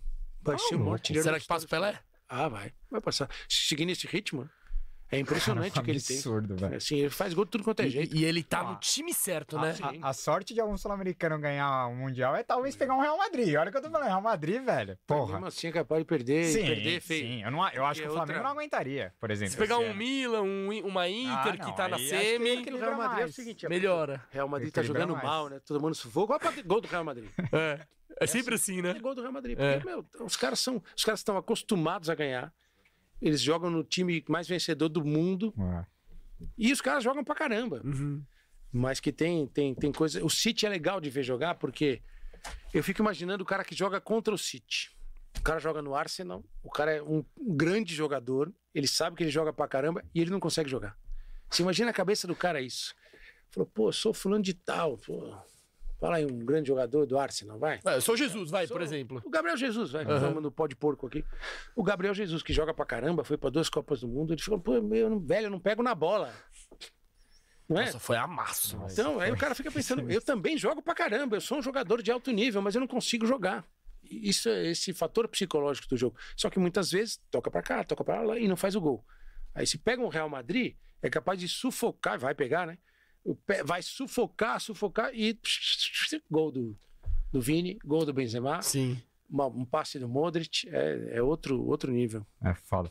Mas voltando pro nosso mundinho aqui no eu quero te perguntar uma coisa. Você, você comentou jogos históricos do Palmeiras na TV e, e tem um jogo. Tem um jogo muito emblemático que eu quero te perguntar, que, cara, eu acho que todo palmeirense desse universo guarda com muito carinho. Que foi Colo-Colo 0, Palmeiras 1, gol do Cleiton. Xavier. Você estava lá com o Milton Leite, não, não, né? a gente tava. A gente Ah, fez off-tube. daqui? A gente fez off-tube, a gente fez daqui, a gente não tava lá. Ah, A eu gente que fez, estavam lá. a gente fez um outro Colo-Colo e Palmeiras em 2018. Ah, o lá no do- Chile, a gente Gol do Bruno um- Henrique do, e Que do o William. Valdívia tava jogando É. pro. Esse a gente no- fez no, no Chile, no Colo-Colo. local. Esse a gente fez do, do estúdio, no Rio de Janeiro. Cara, que gol, né? Que gol, cara. Que gol. E era uma coisa ainda, né? O Palmeiras ainda da primeira Libertadores lá atrás, já distante, né? Uhum. Um time realmente bom, com o Luxemburgo e tal. Um jogo difícil. Trafique, né? né? É, Já era, era Ah. trafique, né? Ah, E um gol espetacular, né? Nossa, Muito bom jogador, o velho. Cleiton E a- E Xavier. a narração do E- Noriega, é, é, do, do Milton, Milton, Leite é... o Milton é gênio, cara. O Milton é, o Milton, além de ser um amigo, irmão, ele narra pra caralho. Pô, narra demais. E o gol é espetacular, né? Aquele gol é o sonho de qualquer narrador, né? E a circunstância, o jogo acabando, né? O- praticamente dos últimos minutos do jogo. E foi. E, de- e o Cleiton Xavier ainda teve a sorte de pegar a fase boa do Palmeiras depois, né? Sim, Sim, ele voltou. é campeão em 16, né? É, Brasileiro. Ele volta em 15, né? Muito bom jogador. É. Não, jogou muito. Agora, ó, o Nori também pegou uns jogos... Ó, ó, olha, olha os jogos que o Nori tava no- nos comentários. Palmeiras e Goiás, Sul-Americana Sul-Americana. 2010. Nossa, esse jogo foi doído. E cometi um erro nessa transmissão, inclusive por, por preguiça, pura preguiça. A regra tinha mudado, aquele negócio do, do impedimento do cara quando sai do campo. Às vezes o cara Ah, saía do campo para não ficar, já sim. tinha mudado a regra. Isso, é, essa é a cagada básica que você não pode fazer, sendo já confiar na sua memória. Era só pegar o celular e pedir desculpas durante a transmissão e tal, e você tem que aprender as lições. Você acha que você não pode confiar na sua memória. Esse é o pior erro para um jornalista. Confiou na memória, você já está no caminho do erro. E ali, ah, porque pô, é assim. E a regra tinha mudado ali meses antes. Aí uma outra, de novo, Goiás no nosso caminho. Essa, Mauro Betting me contou, porque o Mauro Betting falou que tava na transmissão na Fox. Não sei, ele não lembra se era campeonato italiano. Enfim, Mauro Betting comentando um jogo na, na Fox. E Noriega comentando Goiás e Palmeiras Brasileirão de 2014. O Noriega falou: Mauro, eu vou te avisando o que, que der aqui. Mauro, gol do Goiás. Mauro, gol do Goiás. Mauro, gol do Goiás. O Mauro falou que no quinto gol do Goiás ele jogou no telefone longe. Falou, Vai tomar no. que foi aquele 6x0 do Goiás no Palmeiras, né? Em 14. É, 14. Palmeiras bateu na trave em 14. Nossa. Foi o ano que o Palmeiras bateu na trave, não foi? Sim, que se, se o. Com o Atlético Paranaense no Allianz, não foi isso? Isso, rodada, né? a O última rodada. Vitória. É isso, Ah. o Thiago Ribeiro. Você tava naquela transmissão também? Tava, tava, Do tava. Atlético Paranaense, Do Palmeiras. Atlético Paranaense Palmeiras. Nossa. Jesus Cristo. Cara, assim, é, esse é um dos jogos mais importantes da história do Palmeiras. né? Sim. Ah, Porque se o Palmeiras cai ali, Nobre não é reeleito nem a pau. do tudo que aconteceu depois e a não, situação... não, ele já tinha sido reeleito. Já, já. Ah, não, não, é Ele verdade. tinha sido verdade, reeleito umas rodadas antes. Aham. Porque quando ele assume o Palmeiras, no começo, ele, ele foi num programa lá e ele fala assim, acho que foi em janeiro, o programa ele fala assim, cara, o Palmeiras tem dinheiro até abril só. Depois de abril eu não sei o que eu vou fazer. Não tem dinheiro, não tem dinheiro. E aí foi um projeto de reconstrução muito importante e tal, mas esse, esse jogo eu vi, cara, você- eu fico prestando atenção às vezes na reação dos torcedores, né? Às vezes você tem uma imagem legal, o que eu vi de cara chorando ali de alívio, de alívio, né? Porque e era um time muito ruim do Palmeiras. Nossa. Esse time era pior que o time de 2012 que é. caiu. O time de 2012 caiu meio por acidente, né? Acho que 12 não acidente, por muito. ou por achar que não ia cair. Ah. É, o Acho fato que de é ter isso. ganhado a Copa do Brasil deu uma. Ah, Ah, tá tranquilo, não vamos cair. Tá não vamos tranquilo, cair. é. Time grande quando cai sempre é assim, né? Ah, Sim. não, time grande não cai. Aí cai. Agora, aí, Palmeiras consegue se livrar. Em 15, dá a volta por cima, é campeão contra o Santos no Allianz Parque. Você tá na transmissão desse jogo e acontece algo. Uma- É... Acontece uma filha da putice, né? Com todo respeito, né? Conta aí, Noré, porque Ah, essa história é contar. famosa. Que vazou o áudio de. É. Vazou o vídeo de você. Eu tô lá na. Eu tô lá, Todo vou- mundo falando que você tava É, comemorando o vou gol, contar né? a real, a verdadeira história do que aconteceu. E posso contar porque envolve meu filho, Rafael, que é palmeirense. Tinha 10 para 11 anos na época. Cara, tô lá transmitindo um jogo bom pra caralho, um jogo indo pros pênaltis. Desculpa que eu falo muito palavrão. Não, Não, não, tá aqui tá liberado, aqui tá liberado. Peço desculpa pra quem não gosta. É, E de repente entra um cara na cabine. O cara fala, ah, eu sou do Facebook do Sport TV. Tava, era Museu, Milton e William Capita, os comentaristas. Eu vou fazer umas filmagens aí. Aí o Milton já fala assim, ó, você vai filmar, né, cara? Pô, a gente tá aqui tra- trabalhando e tal. Eu falei, ó, fica tal, beleza. Não sei se esse vídeo circula por aí ainda. Eu tô sentado na minha posição da cabine e tinha um iPad aqui. Meu iPad estava aqui. Por quê? Meu filho, Rafa, estava começando a curtir futebol naquela época. A Copa de 2014 despertou o futebol para ele. Ele não gostava antes. E aí ele estava na casa da minha sogra, da dona Marcela, minha esposa estava viajando a trabalho na época. E ele, moleque, estava tenso, tenso. Aí a minha sogra mandou uma mensagem para mim e falou: Maurício, o Rafael tá muito nervoso. Ele quer fazer uma chamada pra você, ele quer te ver na cabine. Pode? Eu falei, claro, dona Marcela, tudo. Aí eu botei o iPad com a câmera virada para mim e ele vendo assim. E ele. E eu disfarçadamente, não estava no ar naquela época em vídeo, estava só em áudio naquele período. E ele me mandou uma mensagem assim: vai para os pênaltis. Ele, pai, o que, que vai acontecer? Eu falei, calma, Rafa, calma, tal. Dá um tempinho, né? Nos pênaltis você pode, você não vai comentar toda a cobrança de pênalti, né? Sim. Não tem o que comentar numa cobrança de pênalti. Aí eu conversando com ele, trocando uma ideia. E aí ele falou assim: pai, eu acho que o Praz vai fazer o último, vai ser o gol do título. E eu, boa, Rafa, beleza, assim então. Aí ele faz o gol do título. Eu tô no vídeo assim com ele, ele faz assim pra mim. E eu faço assim pra ele. Porque ele acertou na cobrança de vídeo. Esse babaca que entrou na cabine, que não lembro o nome dele, entrou lá, depois fiquei sabendo que ele era filho de uma diretora lá da empresa e tal.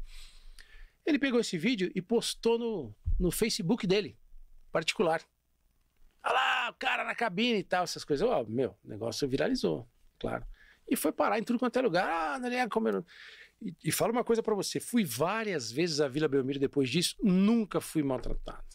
Muito pelo contrário. Sempre bem recebido na Vila Belmiro, com respeito dos torcedores, com re- respeito dos funcionários. Porque eu tô numa ligação, eu e meu filho, uma situação, eu e meu filho, eu tenso pelo meu filho lá. E ele fala pra mim, o cara vai bater o último pênalti, vai ser campeão. Ele acerta, eu faço isso pra ele.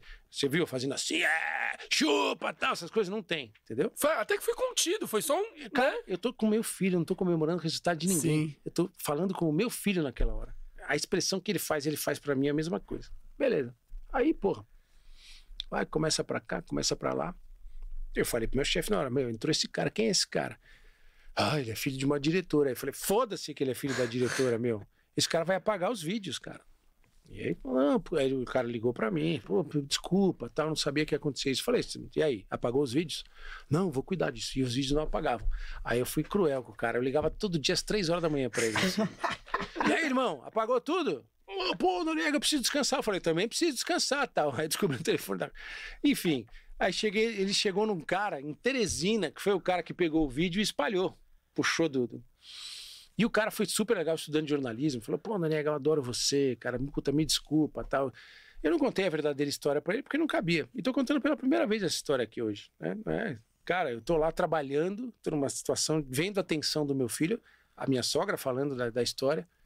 E aí os caras, ah, tá vendo o cara lá comemorando, tá, blá, blá, blá, blá. Hoje virou moda, né? Essas coisas, os caras põem câmera na Ah, cara. React, né? React, né? Mas não teve react nenhum. Era eu com meu filho aí, só isso. E daí o cara sumiu com o vídeo. Mas, meu, o que eu te falei, vou em jogo do Santos, faço jogo do Santos e não tem problema nenhum.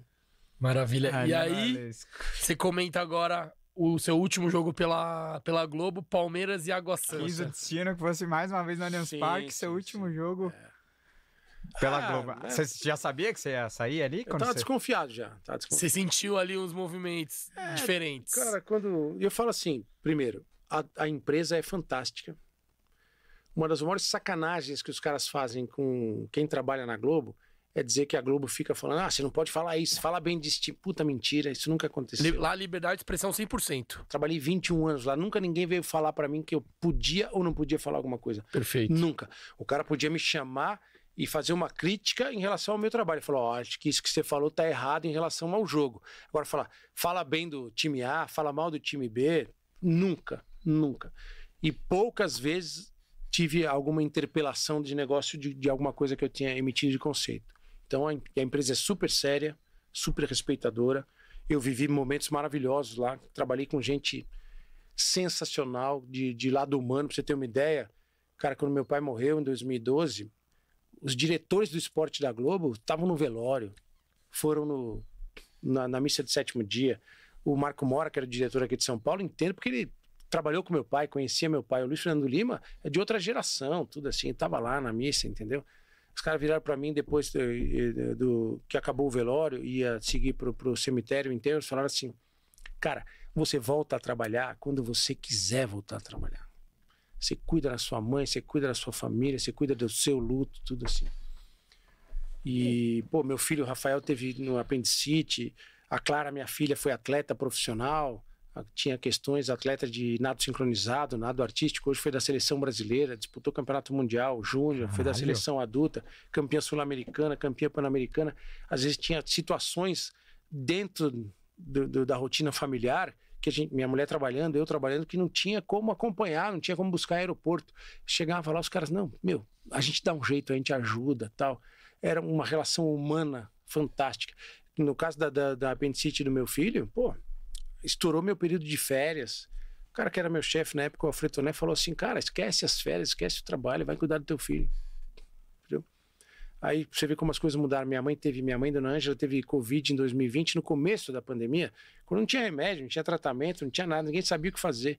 Ela ficou um mês internada, sete dias entubada, sete, oito dias entubada. Cara, situação gravíssima. E não recebi um telefonema de uma pessoa para saber se eu estava precisando de alguma coisa tal. A empresa mudou. Ah, existe a empresa, existem as pessoas. Eu não tenho nada para falar da empresa que não sejam coisas boas. Agora, eu tenho muitas restrições a algumas pessoas, pela maneira como eu saí, pela maneira como eu fui tratado na saída. Né? Eu recebi uma mensagem de um cara que foi importantíssimo na empresa lá. Ele falou assim: Cara, estou indignado pela maneira como você foi fritado nesses últimos anos. E você vai te esperando, né? Porque você sai, eu fiz, fazia todos os grandes eventos, final de Copa do Mundo, tal. De repente muda a direção, eu passo a não fazer mais. Você nem foi pra essa Copa, né? Nem fui, Ali você já aqui. sentiu que Aí já eu tava saquei, sendo. né? É, dá pra perceber, né? Só eu, o Cleber Machado não foi. O que aconteceu Sim. com o Cleber Machado? Né? J. Júnior não foi. O que aconteceu?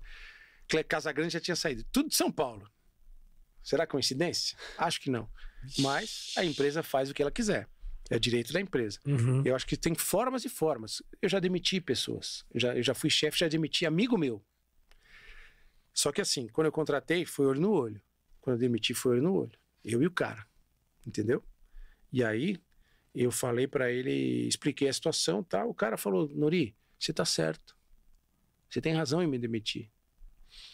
Então, são coisas assim que chateiam pela, pela circunstância só. Como eu já falei antes, assim, a alma já tinha saído faz tempo, o corpo saiu agora, entendeu? E eu percebi que as coisas estavam acontecendo, direito da empresa. Profissionalmente, eles não têm nada para falar de mim, muito pelo contrário. Eles nunca falavam, falavam assim: sua entrega sempre é top, você é um dos melhores nas avaliações assim. E ah, também não foi questão financeira, né? Porque se é questão financeira, tem um monte de cara que ganha muito mais que eu lá, que eles podiam ter mandado embora.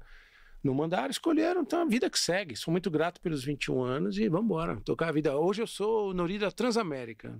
E espero que em breve da Transamérica e mais coisas, como diz meu amigo Mauro Betti. você meteu de Mauro Betti, você vai trabalhar, viu? O Mauro Betti ele tem umas oito empresas no currículo. E tá certo ele, tá certo ele. Maravilha.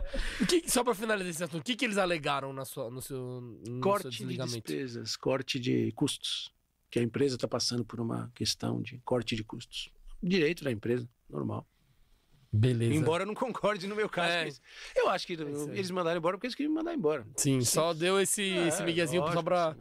Tipo, os caras vai mandar o Galvão embora por causa de custo, talvez até é, possa ser que. É. Não, beleza. É compreensível. Mandaram embora porque queriam mandar embora, simples. É, e é o direito da empresa. Sim. Agora, Nori, o que eu vejo muita gente da torcida falando é, os caras acham que por você ser da Globo, você tem que falar mal do Palmeiras e e elogiar o Corinthians e o Flamengo. Nunca, nunca. Não, não é, mas você ouve. Eu é, também mas é um absurdo, é só ver, só não, ver as transmissões. Nori, ele fala agora, bem mal quando tem que ser. Mas, esquece, vamos, não, vamos existe falar, isso. Vamos existe. falar das polêmicas aqui agora. A, Pior que eu não trabalho mais na empresa, hein? A, sim, sim. Ali do Paulista de 21, que deu a polêmica que você estava criticando muito o Palmeiras ali, que naquele momento estava quase sendo eliminado sim. do Paulistão de, de 21 ali.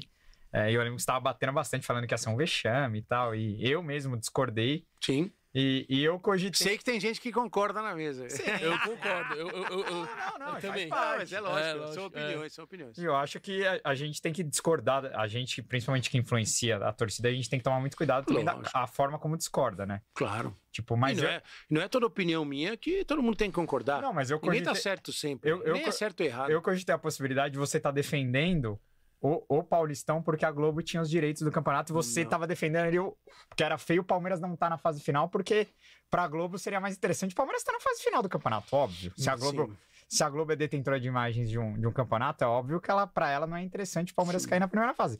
Mas ali, na, naquele momento, eu enxergando os interesses do Palmeiras, eu não achava tão absurdo, porque o Palmeiras vinha de um calendário, cara, massacrante, e Mundial, e Covid, jogando com o time cheio de moleque, e, cara, a federação botando derby entre final de Copa do Brasil, jogamos uma Recopa, dois dias depois já teve clássico contra o São Paulo, enfim, aquele, aquele paulista foi uma bagunça, tanto que o Palmeiras joga as e, duas tipo finais, assim, o Palmeiras só dias, tava né? para não se classificar também, porque o regulamento favorecia é, que, que, era aquela. Que, que, até hoje, né? Aquela primeira fase que sim, sim. sobe os dois do primeiro grupo. Só é, que na, Palmeiras, pra na... variar, tava no grupo que pontuou é, mais. Exatamente. E... Na pontuação geral, ele, tinha, tá, ele tinha condições. Uma campanha é, pior Tinha mais isso né? também. Assinou o regulamento, não assinou? É, é verdade, mas é, eu concordo. Não, a partir do momento que ele concorda, não pode reclamar não depois. Pode reclamar depois. Mas aí, ali naquele caso, não, não era uma defesa do não, campeonato, claro porque não, a Globo eu não sou, tinha os direitos. Eu, sou, eu era um funcionário da empresa, eu não sou diretor da empresa. Não sou advogado da empresa para falar pela empresa. Falava só a minha opinião.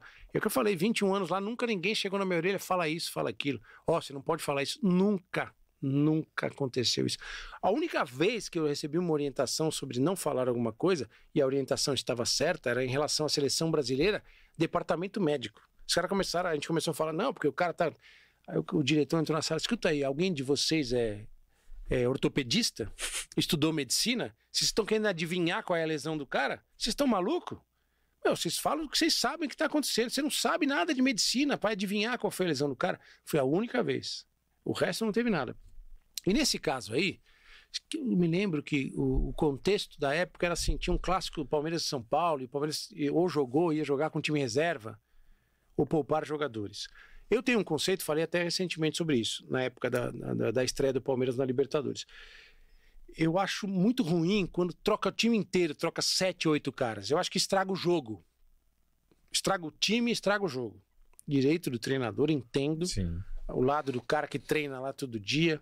E hoje você tem uma. Um, a, os caras monitoram online o que está acontecendo com o jogador. aquela armadura que o cara usa por baixo do uniforme, aquilo manda online. O cara tá sabendo se o cara tá se desgastando. Sim. Não é aquele que acabou o jogo, eu baixo aqueles dados e vou estudar, não. Ele sabe durante o jogo. Então, eu respeito total pela ciência. Só que é uma, uma questão minha, como consumidor de futebol. Eu acho que se você vai para um jogo e tira oito caras, você desfigurou seu time. Eu não gosto dessa situação. E acho que às vezes os times grandes têm uma relação com o estadual, principalmente quando é clássico, essas coisas que eu não acho legal. Ah, vou poupar aqui, vou poupar ali. E quando eu uso a palavra vexame, que talvez seja uma palavra muito forte às vezes, né? Eu, o, meu, o meu raciocínio em relação ao Campeonato Paulista é o seguinte: o Palmeiras, o Corinthians, o São Paulo e o Santos. O Santos hoje está numa situação muito mais difícil financeiramente. Talvez ele não seja para o Santos isso hoje. Mas Palmeiras, Corinthians e São Paulo, no, no atual momento, eles têm obrigação de chegar na semifinal. Por quê? Porque o campeonato é feito para eles chegarem na semifinal. Eles não estão nunca no mesmo grupo. Você acha que é por quê? Porque o cara achou legal isso? O campeonato é feito para isso, para que eles cheguem os quatro na semifinal. Tudo é favorável para eles.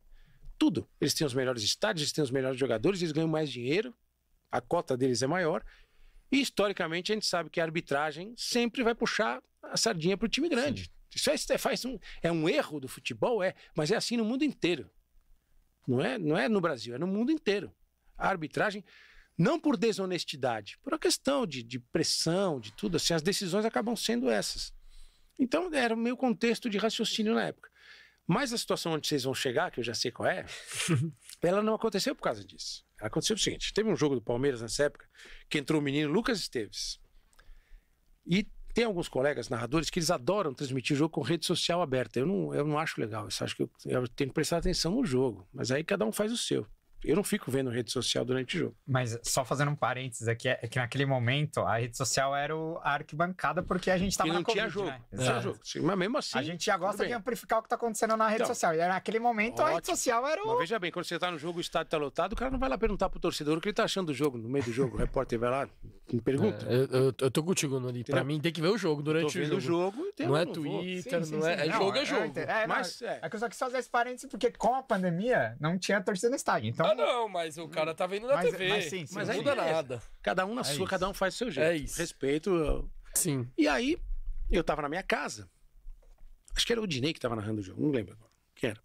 Eu falei assim: ó, nas redes sociais, a torcida do Palmeiras tá pegando no pé do Lucas Esteves. Que tá muito mal, tem que sair do time. Eu falei assim: acho um erro da torcida do Palmeiras, porque o cara da base, garoto, vai queimar o moleque. Pô, tá, a torcida do Palmeiras tá pegando no pé e tá prejudicando, mano. Ah, pra quê, velho? Aí, meu. Aí virou pra mim o negócio. É, Noriega, empresário de jogador, tá puxando o saco dessa bosta aí e tal. Aquelas coisas de típica de rede social, sim, né? de sim. Twitter, Que, que o caso, né? anonimato da rede social, Aham. o cara te xinga lá, usuário 2, 3, 4, 5, 6, É. a foto do He-Man e tal, essas coisas, entendeu? É assim que é a parada. Aí, cara, começou isso, isso, isso, meu, a semana inteira, a semana inteira. E, e aí a coisa foi crescendo de tal forma, cara, que eles começaram a, a achar meu filho, minha filha, minha mulher em rede social e xingar a minha mulher. Teve um cara que tretou com a minha mulher, cara, tretou de. E a minha mulher respondeu pro cara, falou, pô, qual que é a sua, tal. E o cara xingando, ofendendo, perseguindo minha filha, perseguindo meu filho, xingando, ofendendo. Cara, aquilo foi subindo, foi subindo. Pô, não ofendo ninguém, velho. Não ofendo ninguém, não entro em rede social pra xingar ninguém, cara. Não faço essas coisas. Aí, meu, beleza. Tem um jogo logo depois. O que acontece? Palmeiras e Santos, acho que foi. Quem faz o gol? Esteves. Lucas Esteves. Aí eu falei, tá, pra parcela da torcida do Palmeiras que queria queimar um jovem jogador, tá aí, ó. Tá fazendo, puta que pariu, os caras, meu, ah, e de novo, em cima da minha mulher, em cima dos meus filhos e tal. E a história do, do, do vexame, né, da história, que é uma opinião e tal. E os caras me dando porrada, me dando porrada. Aquilo foi subindo, foi subindo e tal. E aí solta a história do Mugir, falando, ah, a torcida do Palmeiras pode mugir, né, coisa assim. Errado, errado. Tanto que eu pedi desculpa durante a transmissão, antes de sair do Sim. ar. Porque eu acho que quando você comete um erro, você tem que tentar fazer essa reparação da mesma forma que você cometeu o erro. Não era só eu vir no dia seguinte pedir desculpa, eu estava no ar ainda. Ah. E eu fui alertado por amigos meus. Os caras falaram, puta, meu, Mugi é foda, hein, meu, pesado e tal, porque tem um contexto de. Embora que eu não, eu não tenha usado com nenhuma conotação política, à época naquilo estava muito vivo na questão da uhum. política. Mugi tem vários significados, inclusive. E, cara, foi. Eu pedi desculpas e tal. É, imediatamente eu liguei pro meu chefe, ou para minha chefe, acho que já era chefe na época, E coloquei meu cargo à disposição. Falei, ó, vocês podem fazer o que vocês quiserem. Se quiserem me mandar embora, vocês têm toda a razão. Eu errei, não posso. Não, que é isso, tal, tal, tal, tal. Liguei pro Maurício Gagliotti, que era presidente do Palmeiras na época. Falei, presidente, como eu me comportei mal em relação a uma torcida que representa uma instituição, eu estou me dirigindo a você para me desculpar. Ele falou, Norega, você não tem que pedir desculpa de nada. Eu já passei por coisa muito pior do que você está passando. Todo mundo aqui te conhece, sabe do seu caráter, você é um cara super respeitado. E a instituição Sociedade Esportiva Palmeiras não tem nada contra você. Nada, nada, nada. Foi solidário a situação, que eu contei para ele o que estava acontecendo. E aí ficou, ficou nessa parada. Só que eu, eu errei. Porque eu não posso reagir dessa forma. Muitas vezes você perde a cabeça, você está com a cabeça quente, né? Talvez em algumas circunstâncias vocês aqui no programa de vocês já tenham, não sei se chegaram a esse extremo, mas tenham chegado próximo Ah, ficar, entendeu? várias vezes. Ali é porque mexeu com a minha família, cara. É. E eu não mexo com a família de ninguém, cara. E você, cara, eu não fa... eu, dificilmente você vai me ver fazendo uma crítica pessoal a um jogador. Quando eu fiz foi com o Egídio, que jogava no Palmeiras, ainda que eu fui, eu fui muito mal. E não foi pessoal, foi técnico. Eu falei que o Egídio não sabia marcar. E acho que eu não posso falar isso. Eu posso falar que o Egídio marca mal. Acho que ele não sabe marcar, não posso falar. Uhum. Tanto que eu pedi desculpas pro Egídio no Arena Sport TV e foi muito legal a reação dele. Ele falou, pô, Nori, obrigado, cara. Pô, eu gosto tanto de você e tal, te admiro tanto. Porra, e legal que você tenha pedido desculpa. Ficamos trocando uma ideia, tomamos um café e tal. Então foi isso que aconteceu na época lá, mas foi um erro meu. Acho que a gente, eu não posso ir, e eu acho que quando você erra, você tem que assumir. Até porque quem não erra, né? Sim, Ah, claro. Não, e, não é? e você tá falando de 20 e tantos anos, você, você apontou três erros, não é? eu não tenho nenhuma vergonha. É praticamente de- Hoje em zero. dia, rede social é foda. É, É, tipo, assim, e aí quando foi pra minha família, cara, aí fica tudo nebuloso, a coisa Não, você não aí- enxerga aí- mais nada, sim, cara. E ali eu- é. a resposta foi pros caras que estavam ofendendo a minha mulher, ofendendo meu filho e minha filha. Sim. É, aquilo foi pra eles, não foi pra geral a torcida do Palmeiras. E, cara, vou lá fazer jogo no Allianz, Uhum. não tenho treino, não tem problema nenhum, não tenho. Mas são situações que. Aí você imagina isso com os jogadores, cara.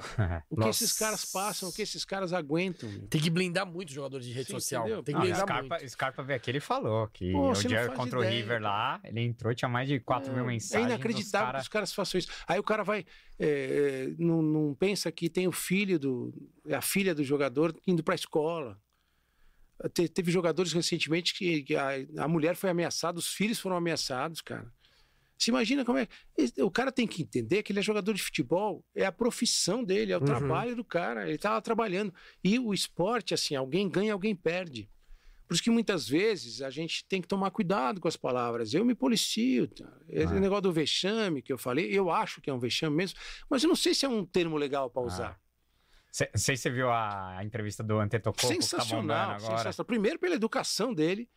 Ah, mas aí é uma outra história, porque o atleta, geralmente o atleta da NBA, o cara que fez faculdade, Sim, estudou sim. tal, tem uma, uma maneira de se expressar. Não, e ele tá coberto de compartilhou, razão. É. Todos os jogadores compartilharam no Palmeiras, né? Lógico, tal. Talvez eles estejam preocupados com alguma coisa que, é que alguém a- falou, né? Mas é que ali o Shaquille O'Neal também respondeu e eu acho que o debate é válido ali. Porque eles estavam falando do fracasso do time, não do Sim. fracasso pessoal do é atleta, isso, né? É, é a expressão. Tipo, um time que foi o primeiro do playoff cair pro oitavo é um Lógico, fracasso, Lógico né? que é um fracasso. É, é- é mais ou menos, sei lá, o brasileiro de 2002. Ah. O Santos sobe em oitavo, São Paulo em primeiro, pum, caiu. É um Mas, fracasso? eu- mas Não, a mas- resposta dele foi não, muito boa. Mas foi o time campeão. Vamos lembrar o seguinte: Uhum. qual foi o termo que o Abel usou depois da, da, da derrota do Palmeiras para Água Santa no primeiro jogo? Se perder, vai ser uma Vergonha. Vergonha. Ah, mas ali eu acho que cabia. E talvez vergonha mais Aí eu forte que, que que, que Então, mas vexame. por que cabe o Abel É. falar e não cabe o torcedor falar, o analista falar? É. Você entende? Ele pode usar Não, como não, motivação é, mas isso. tô falando e do acho que ele foi contexto. sincero. Acho que ele Ah. foi sincero naquilo. Sim. E porque seria para Ah. ele uma, ele ia sentir como uma vergonha, porque ele ia perder um campeonato para um time que não tem divisão nacional e que acabou o segundo jogo era férias para os caras, acabou, não tem mais jogo. Uhum. Entendeu? Só que assim, não é, não é vergonhoso você perder um jogo de futebol. Aí ele tá falando de situações. E a, e a resposta, cara, e, o debate é muito legal.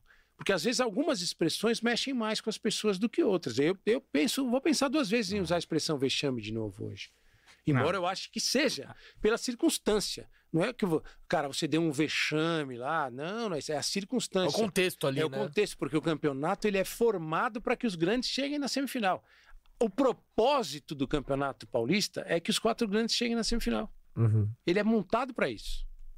É, Então, t- tirando o investimento, enfim, Lógico, as outras Mas, coisas. Isso que você passou com o Esteves, cara, é- eu passo praticamente todo ano com, com todo jogador que a torcida do Palmeiras odeia, porque É. esses caras que a torcida persegue é, é, é uns que eu gosto de, de apoiar, porque pra mim são os jogadores que precisam de apoio. Não, principalmente jogador jovem que tá começando, Exato. que sai da base perseguir. Agora, a torcida é assim mesmo. Qual não, que você acha por exemplo, não, por exemplo, já, vários. Já, já tiveram vários, mas o, o da, o da vez é o Navarro, por exemplo. Pô, o cara tá vindo, tá crescendo, tá fazendo gol fazendo importante. Tá, o cara é raçudo, você vê que o cara se entrega. E, cara, você vai. E, e isso não é opinião de rede social, na arquibancada você vê muita gente também criticando o cara Mas pra assim, cacete. Então, assim, são- como que um cara desse vai se recuperar? Lógico. E são, lições que o torcedor não aprende, né? É, que o aí- torcedor não aprende. E eu acho que o analista, muitas vezes, quando acaba entrando numa linha de falar sempre sobre o mesmo cara, não aprende. Quanto tempo demorou pro Rafael Veiga fazer sucesso no Palmeiras? Uhum. Ele saiu duas vezes do Palmeiras para voltar e fazer sucesso. Quase não conseguiu fazer, porque quase que ele sai, né? Então, a torcida Ali não o queria ver o cara nem, nem pintado, entendeu? E o Rony. O Rony no começo. O Rony foi muito mal. Eu mesmo cheguei a pensar e falei sobre isso no programa, porque que absurdo, né? O Palmeiras vendeu o Arthur por X milhões e pagou mais no Rony, e o Ah. Arthur tá voando no Bragantino e coisa. E os dois estão juntos hoje. O futebol é muito dinâmico nisso. E acho que eh, o torcedor brasileiro, de forma geral, e acho que o torcedor do Palmeiras está mudando o perfil dele. O torcedor do Palmeiras era absolutamente impaciente. Ele não aceitava nada. E achava que todo time, por pior que fosse, tivesse que jogar que nem uma academia. né? O Filipão mudou um pouco isso, né? Na passagem dele pelo Palmeiras. E agora o Abel e o. Não só o Abel, acho que o estádio mudou muito. Ah, o comportamento da torcida do Palmeiras é outro hoje, no Allianz Parque. Melhorou. Uma Eu, também- torcida eu, eu menos também- cor- corneteira. sim. Eu sinto. Dentro- Torcida dentro- que- É. Durante os 90 minutos é um Isso, ambiente totalmente diferente com o Não, de- depois que É. acabou o jogo, Ah, não, dentro sim. do limite da civilidade, você Sim. pode vaiar, Sim. tudo assim. E- Mas era, não, não existia isso, cara. O clima era muito mais É. tenso do que aí. Eu acho que o estádio contribuiu muito. Eu acho que o. o, o- Isso tem dedo do Abel também. Sim. É, tem fora, o Abel entende muito o, a cabeça da torcida do, do Palmeiras. Palmeiras. É. Esse cara, meu, ele é muito inteligente, velho. Ele estudou o Palmeiras antes de vir trabalhar no Palmeiras. Ele não chegou aqui para descobrir Não, o que era o Palmeiras. E, Entendeu? e ele, ele, ele consegue fazer o torcedor comprar a briga do elenco também, né? Quando Sim. ele vai, elogia um Navarro. Lógico. Quando ele vai e pede uma música. Não. Quando ele vai e fala que gosta de ouvir o Palmeiras é o time da virada. Mano, ele vai conquistando os E caras, tem, ele tem uma coisa, cara, assim, eu fui atleta. Não fui atleta de alto nível, mas fui atleta de um nível bom. A melhor coisa que um atleta tem, nível bom no esporte que eu jogava na época que eu jogava, que era o voleibol. A melhor coisa que o atleta quer é um treinador que acredite nele, que não desista dele, dentro das limitações dele. Eu acho que o Abel tem muito disso. Ele não desiste do jogador. Às vezes você acha, ah, encostou o cara, não, não. O menino, o argentino Flaco Lopes. Não sei se vocês sabem disso. Ele chegou, os caras detectaram que ele estava fraco, magrinho, ele não tinha questão. Não tinha massa não magra, tinha massa né? para jogar. Afastaram, fizeram um trabalho para o cara se recuperar, tá aí, tá jogando, entendeu? Porque ele não tá jogando bem só porque mudou a, a, a chavinha. Ele fez um trabalho Físico. para estar pronto para aguentar o tranco do que é jogar um campeonato brasileiro. Ele vinha de um campeonato que está muito fraco hoje, que é o O argentino. próprio de um John time. John também. Vários Jo- jogadores da Jovo- Giovanni. Ah. São essas coisas que. E, e- e o cara não desiste do jogador. Eu acho que para ele desistir do jogador tem que ser um caso perdido. O Gabriel o cara Menino. tá- Tipo Patrick de Paulo, talvez. É, o Luiz talvez, Adriano, talvez. Talvez o Luiz clube, é, Adriano. ou ele próprio tenha percebido que ó, esse cara não vai dar aqui Tipo, mais. o extracampo tá. Não sei o que é. Talvez, né? Por o isso que eu digo é. talvez, né? Assim, e eu- o cara percebeu, é, vai ser melhor para esse cara jogar em outro lugar. Aqui não vai, não vai funcionar nem para mim nem para ele. Sim. E o Gabriel Menino é um ótimo exemplo disso. Uhum. O Gabriel Menino é um ótimo exemplo disso também. Os caras, ah, o Gabriel Menino não, não volta mais. E o cara tá lá, tá lá. E ele foi muito sincero naquela entrevista quando ele fala: o Gabriel Menino tem que ficar, né? É. Quando ele acha que Não tá- pode elogiar não pode muito. elogiar é. muito. E é- isso é uma E observação. é total, né? É total. ele contra o Vasco já também já. E você percebe. Não, mas é um jogo, calma. Não, vamos, não, vamos, é vamos, vamos com calma. Vamos Aí você calma. percebe que é um jogador que também está sendo muito mais versátil, né? Da forma como eu vejo o Palmeiras jogando hoje, o Gabriel Menino não é mais volante, ele é um meia. Sim, Ele tá jogando, o Abel tá tentando fazer o Palmeiras jogar sim. como os grandes times do mundo estão jogando hoje. Só um cara mais recuado e, Uhum. três- e dois jogadores de meio campo, três caras na frente Então, e tal. mas, ele, mas ele mudou agora desse jogo, né? Porque Não, ele tava porque sentindo que ela tava Tá muito exposto. exposto. É isso, é, mas é, é um- uma transição, né? Ah, O Zé Rafael, ele não, ele não é o Danilo. Ele não tem a reação do Danilo. O Danilo é um cara que recebia a bola de costas do zagueiro, já virava o que eles chamam de domínio orientado hoje, né? Esse linguajar mais técnico. Ele já virava e pegava o jogo de frente. Ele é um cara que, para arrancar, ele não precisa do, do tempo e do passo, do espaço que o Zé Rafael precisa. É diferente, são jogadores diferentes. Isso é questão de, de, de analisar não só os números, 4, 2, 3, 1, característica individual de cada jogador dentro do esquema tático do time. Você percebe que algumas situações acontecem com o Zé Rafael, que está jogando muito bem, às vezes ele perde a bola quando ele está saindo.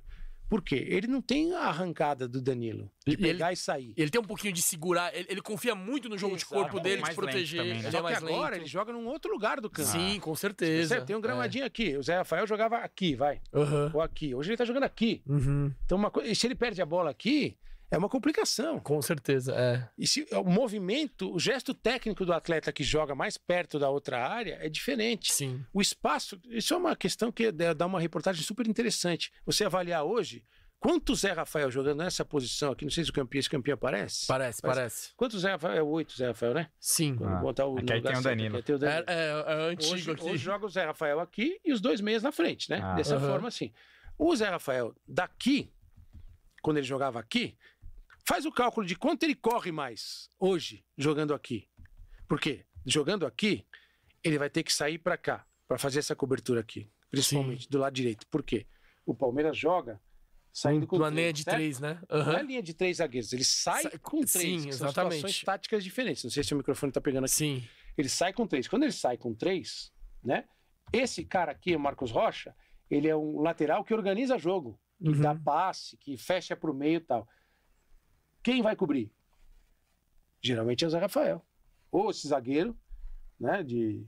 Você lembra que Gomes e. Quando jogava Gomes e Murilo, Gomes e Luan, eles mudaram de lado. Sim. Por quê? Porque você precisa de um zagueiro mais rápido para cobrir esse cara aqui. Isso é tática, isso não é sistema de jogo, isso é tática. Você- por quê? Porque esse cara, esse lateral, sai para organizar o jogo aqui.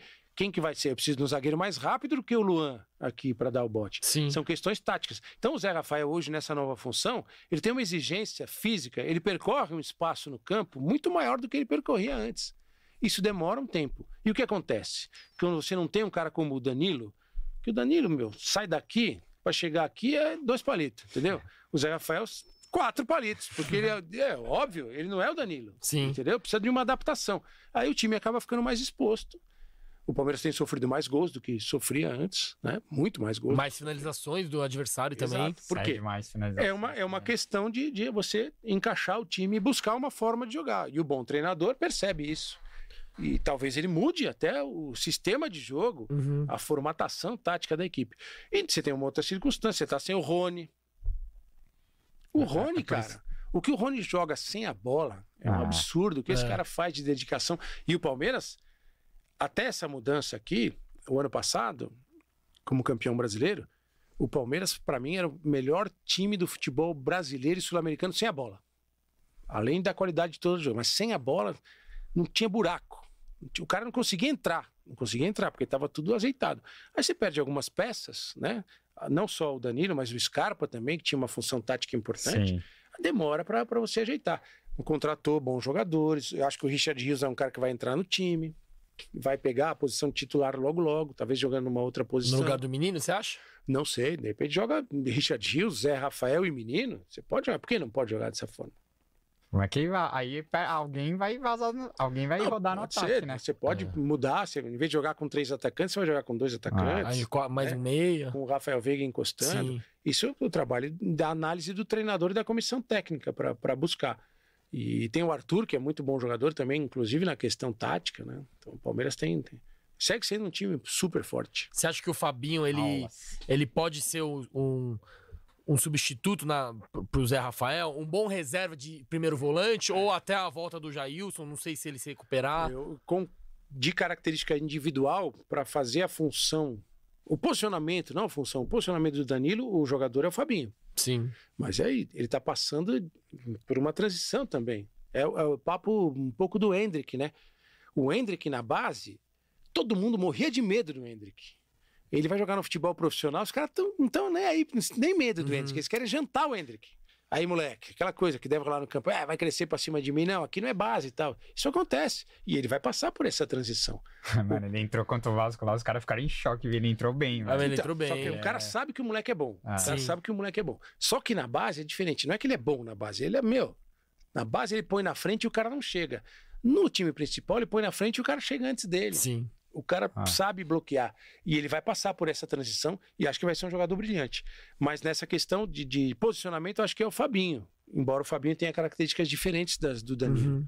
O Danilo é um jogador de nível de seleção brasileira. Tem- de- Meteu o primeiro gol agora, né? É. Na Inglaterra. Golaço. E ele tá jogando. mapa de calor dele, velho. Não, e ele, tá, ele, tá- ele tá jogando, adi- ele tá jogando muito Ah. adiantado, velho. Essa é a questão. Ele é, É, um jogador muito moderno. versátil, né? Ele Muito é um moderno, meio-campista é. moderno. Ah. Por isso que ele vai jogar na Inglaterra, vai jogar bem, logo, logo ele vai estar num time maior Inglaterra. Ele já é titular absoluto lá e não tem nem discussão. E não tem esse jogador no elenco do Palmeiras hoje. Aliás, não tem esse jogador no futebol brasileiro, eu acho. É, Com talvez o André. dele. É, é. Com Andrei, eu acho assim. você aquele tem o André do Fluminense o André é um bom jogador. Fluminense, Você tem o Jair, Sim. Jair que é muito bom jogador. É, ele, ele é um Tá pouquinho Vasco mais agora, oito, é. assim, né? O, o, A- o Alan é mais cinco. Esses jogadores conseguem andar pelo campo Sim. inteiro. Essa é a, é a- é a dinâmica do que você tem, né? Do, que eu acho que, que faz do Danilo um jogador especial para essa posição. Boa, ó, enquanto o estagiário vai desligar o, o ar-condicionado aqui, que o negócio tá frio. frio. A gente vai. O Gabriel vai ler o, vai ler o superchat aqui. Ó, o Wellington Grisante, ele, ele mandou um salve aqui pra gente. Ele fala: se o, se o Fagner jogasse no Verdão, você acha que ele teria o mesmo tratamento que tem no rival?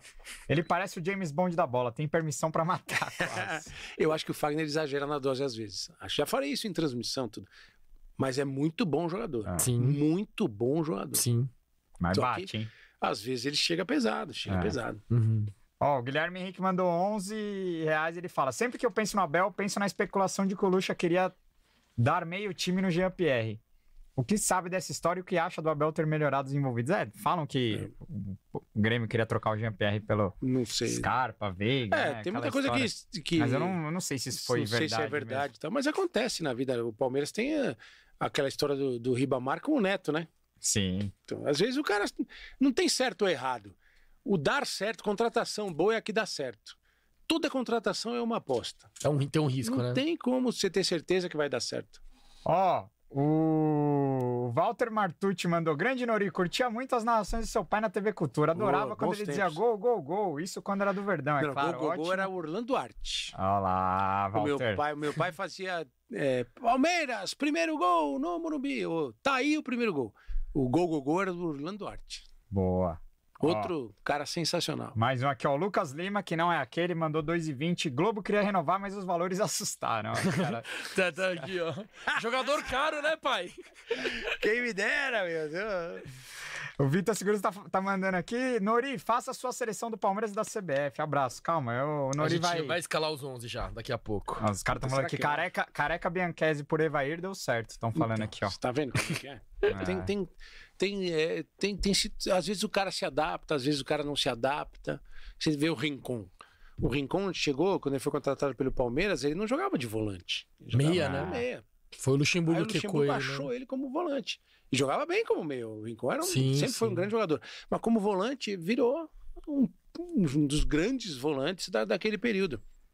Os grandes treinadores têm isso também, essa observação. O né? Lucha que recusa Rafael também, é bom falar. Ele cresceu muito com a Bel, mas. Não, a o primeira vez que colocou- o Scarpa que jogou na lateral esquerda foi com o Luxemburgo também.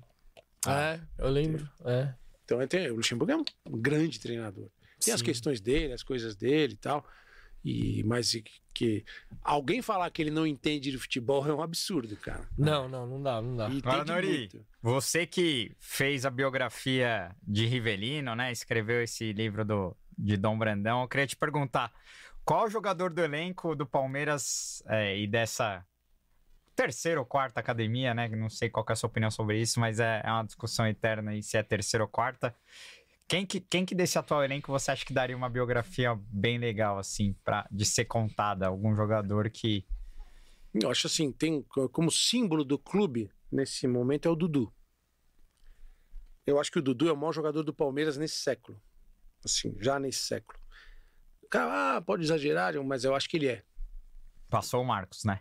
Cara, assim, se você for analisar em títulos, né? Em desempenho, então você pode chegar que o Marcos, o Marcos é um cara, além de ser um cara sensacional, ele é um goleiro histórico. Não acho que o Marcão seja o melhor goleiro da história do Palmeiras. Para mim, o melhor goleiro da história do Palmeiras é o Leão. Pela longevidade, pela carreira e tal. O Marcos teve um período glorioso, que ele jogou demais. Uma das maiores atuações de um goleiro, para mim, na história do futebol. é, na semifinal da Copa Libertadores de 99, River Plate e Palmeiras. O River Plate amassou o Palmeiras, um dos maiores massacres. E se não é o Marcos, o Palmeiras ia perder por 5, 6 aquele jogo. E perdeu por um. E ainda virou na volta. Então, mas é, eu acho que o Dudu representa muito esse novo Palmeiras. O novo Palmeiras, talvez é, a partir de, do Allianz Parque, vai, vamos dizer assim. Então, Ah, acho e- que. E o Dudu tem uma história de vida legal, né? Um cara também polêmico, né? Um cara que da- daria uma biografia. Era polêmico, né? Depois daquele, da- da- É. da- daquele Não, caso lá com o juiz, ele shh, amadureceu muito. É, e vai, as, as pessoas amadurecem, né? Sim. Com o tempo, vão aprendendo. Ele, ele, além de ser um excelente jogador de futebol. Mas acho que o Rony, cara, o Rony é muito personagem, né, cara? Ah, O Rony é muito personagem pela, pela vida, né? Pela história. Trabalhou de mototáxi, se eu não me engano. Sim. E dizem que ele ajuda muita gente no, no Uhum. Pará, na terra dele. E é uma figura simpaticíssima, né, o Rony? Eu ima- acho que é impossível alguém não gostar do Rony, cara. Exemplo de superação, Até né? rival, né? É um, É, ele é um cara, cara que ele. querido, simpático, Ah. né? E a forma como ele, como ele joga. Tô vendo aqui porque teve o livro do Mauro Betting, que eu- ele me pediu para votar nos 11 do Palmeiras. Na época eu votei. Não, mas vai, entrou alguém da. De, de Boa, que é. época é isso? Na época do centenário ali? Ah, não. Talvez tenha sido na época É. do Centenário, por Ah, aí, que ele lançou um gente livro. aí, Eu Porque acho. o Mauro né? Betting não é que ele lançou um livro, ele lançou uma livraria, né? Ó, enquanto o Noriega É. vê, vê aí o, o- a escalação, ó, pra galera que tá vendo minha camiseta aqui, ó. Bonito, hein? Enxoval novo do Pó de Porco, só entrar lá no site, tem, você pode virar membro. Se você virar membro, você ganha camiseta. Ou se você quiser comprar camiseta direita, é, direto, quer dizer, é só mandar um, um DM lá no Instagram que a gente te dá todas as informações. Enfim. E também, ó, mais um spoiler. Em breve, moletom. Moletom novo do Pó de Porco, ó. Maria, ó, vou até mostrar aqui, ó. Que tá frio demais em São Paulo. Chegou. Friozinho chegou e o moletom do pó de porco também, hein? Pra quem quer, o moletom ainda não está, na- não está vendendo, mas Em breve. em breve estará lá e é só mandar no DM lá no Instagram e a gente vai cada vez mais divulgar pra galera que pergunta direto sobre o nosso enxoval. E Noriega, chegou mais um superchat aqui, o Fábio Debon tá perguntando: Valdívia no Verdão hoje daria certo? Não. Olha, na lata. Pô, é isso, Nori. Não é Tocou outro, Nori. é outro mundo, outro time, outra. O Valdívia é Outra muito- intensidade. É, o Valdívia é muito bom jogador, mas na boa, hein? Não sou o dono da verdade. O Rafael, Me... o Rafael Veiga entregou muito mais pro Palmeiras do que o Valdívia. Ah, indiscutível. Muito mais Indiscutível. do que o Valdívia. Valdívia tem que vir no pó de porco. Isso sim, aqui no pó de porco ia dar uma baita de uma entrevista. Estamos te esperando, mano. achei aqui o livro do Mauro Betti, os Ih. 10 mais do Palmeiras. Acho que é isso. Ah, os 10? Vai Acho faltar que é um, isso, então. não é? Eu Acho que talvez seja. Porque acho que o Ademir da Guia é indiscutível. Talvez seja isso. Vamos. Pode ser. É, pode ser. Vamos lá. Vamos para as perguntas dos apoiadores. Tem algumas questões legais que eu acho que dá Tá pra- bom, bola. Bora, bora. Aí Bora. a gente já. Aí a gente pergunta É. Ó, o Vinícius, nosso apoiador, parceiro, ele pergunta o melhor comentarista que você já trabalhou e o jogo mais marcante que você já trabalhou do Palmeiras. Comentarista ou narrador? Será? Comentarista. Comentarista? Ah, cara, eu gosto de vários comentaristas. Tem meu amigo Lédio Carmona. Cara, eu adorava o Mário Sérgio como comentarista. O Mário Sérgio, além de ter sido um baita jogador, é um cara gente boa demais, como comentarista muito bom.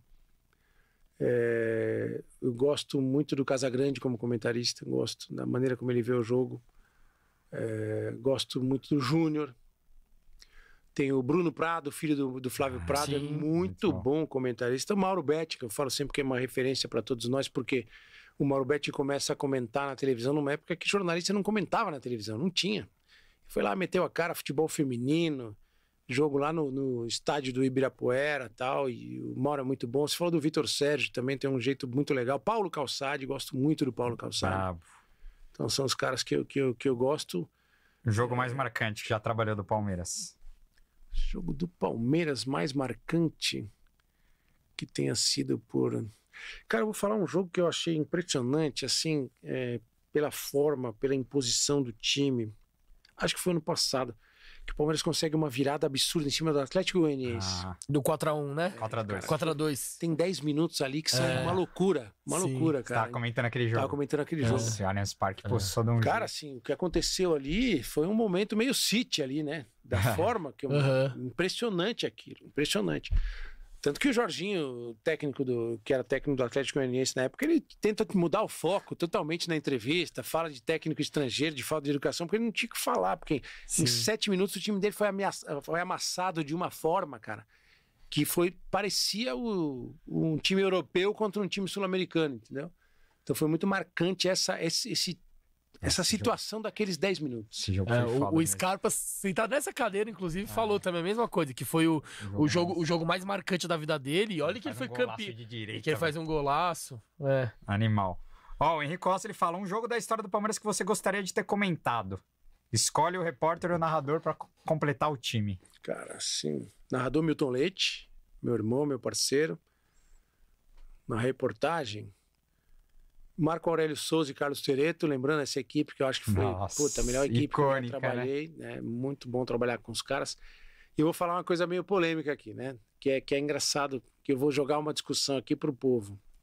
E gostaria de transmitir o tal jogo da final da Copa Rio, de 51. Sabe por quê? Assim, a discussão é uma discussão eterna que nunca, ninguém vai chegar nunca num acordo. Vamos pro, pro carimbo oficial. A FIFA não considera, certo? E acho uma puta besteira o Palmeiras ficar correndo atrás desse reconhecimento. E, ah, porque a FIFA. O título não vai ser mais ou menos importante se a FIFA reconhecer ou não. Quem viveu aquela época, e eu conheci muita gente que viveu aquela época, eu fui com meu pai.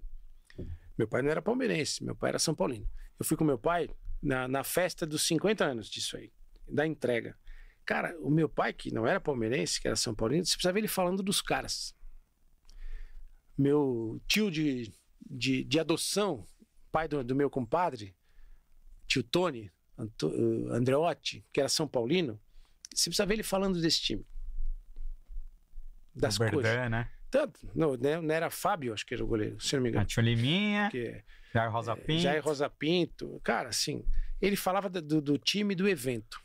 Então, cara, você, imagina você poder voltar no tempo e sentir o que foi aquela atmosfera naquele dia, depois da Copa do Mundo de 50, tudo que aconteceu no Maracanã, com a mesma bola da Copa do Mundo, tudo isso.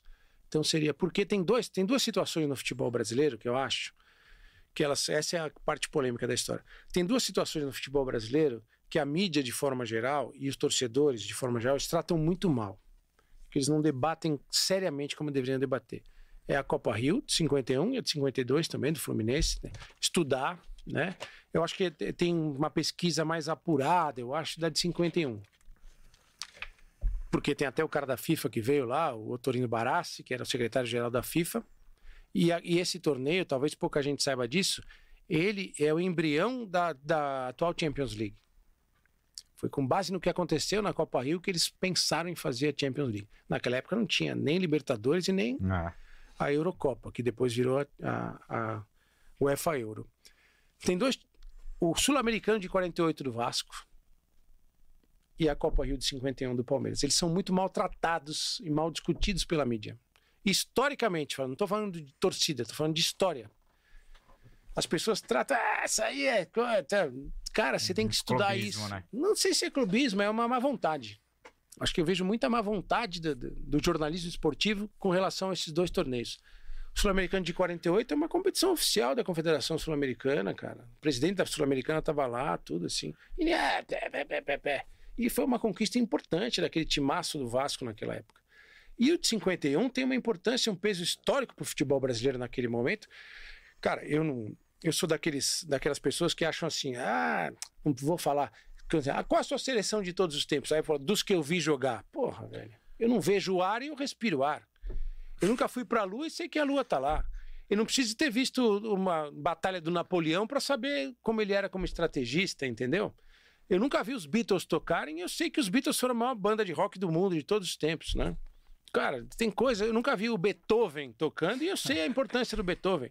Então tem essa, essa, essa coisa, um racionalismo meio babaca das coisas que eu, que eu discordo completamente.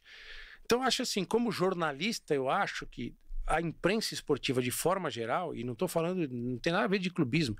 Se a Copa Rio tivesse sido vencida pelo Santos, pelo São Paulo, falaria a mesma coisa. E se o Sul-Americano de 48 tivesse sido vencido pelo Flamengo, pelo Botafogo, pelo Fluminense, falaria a mesma coisa. Eu acho que falta boa vontade de você estudar a importância histórica desses eventos.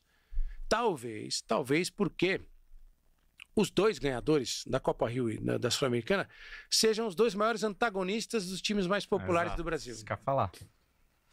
Talvez os caras tenham um pouco né, de, de receio de cutucar do maior rival do Corinthians e o maior rival do Flamengo. Talvez seja isso, né? Eu penso muito nisso.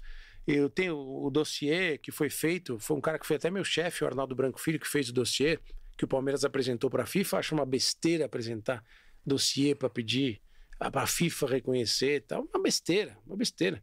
Não vai deixar de ser importante ou não. É diferente de você fazer reconhecimentos como os, os, campeonatos nacionais. Essa é uma outra questão. Isso aí não é revisionismo. É, e isso é, eu acho que é, é injusto. Você concorda com a unificação? Eu concordo, concordo. E é injusto com a torcida do Palmeiras e é injusto com o Palmeiras como clube. Porque quem apresenta o projeto não é o Palmeiras. É o Santos. É o Cruzeiro. É o Cruzeiro, é. Cruzeiro que apresenta o projeto. E quem fez o dossiê foi um, o ex-presidente do Santos com o Odir Cunha, que é um jornalista ligado ao Santos. Então os caras, os caras tiram sarro, né? Os ah, torcedores rivais. Ficam falando que é fax, mas é. porque o Palmeiras está ganhando mais agora. Mas o Santos também ganhou vários então, brasileiros. É, São Pelé, assim, você, Pelé não tinha brasileiro. Você, e aí a nomenclatura, né? Por isso que eu falo assim, ah, eu acho. É, 2000 não vale, porque era João coisa... Avelange? Lógico que vale. É. Isso é uma coisa cartorial, né? Sim. De coisa de nomenclatura. Ah, porque não chamava Campeonato Brasileiro. Pô, você pega quantos nomes o campeonato que começou em 71 e está até hoje, quantos nomes ele teve? Até Exato. hoje. Pesquisa lá, já chamou Copa Brasil, já chamou Campeonato Nacional, já chamou Copa União. Então tem um monte de. Então eu acho que eu tenho... como jornalista, eu penso nisso. Eu gostaria de ter mais fontes, eu gostaria que a imprensa esportiva do Brasil, os historiadores, pesquisassem mais sobre a Copa Rio e Sul-Americano de 48. Eu acho que não tem. A imprensa esportiva do Brasil trata esses dois títulos com má vontade. Com má vontade. Animal. Ó, oh, o Iago Lobo, nosso outro apoiador aqui, ele fala: Noriego, o fato do Abel Feira ser um técnico estrangeiro faz com que o tamanho dele na história do futebol brasileiro seja diminuído, levando em consideração como se porta as federações, confederação, imprensa e demais envolvidos no âmbito do futebol? Para mim, não diminui nada, pelo contrário. O que interessa é o trabalho dele, onde ele nasceu, tem nada a ver. Boa. Tem vários treinadores estrangeiros que dirigiram, inclusive, a seleção.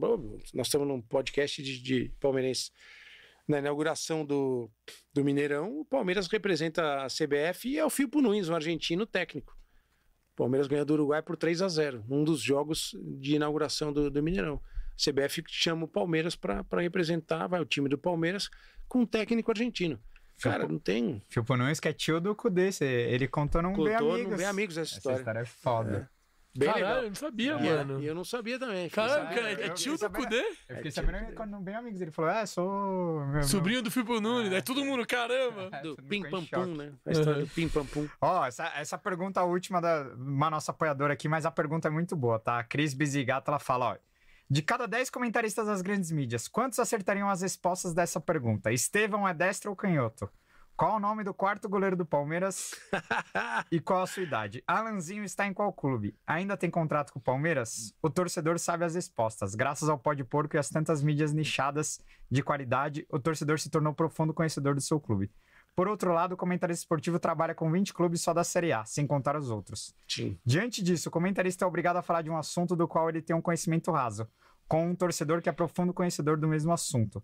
Esse comentarista genérico está com os dias contados? Depende do que você quer.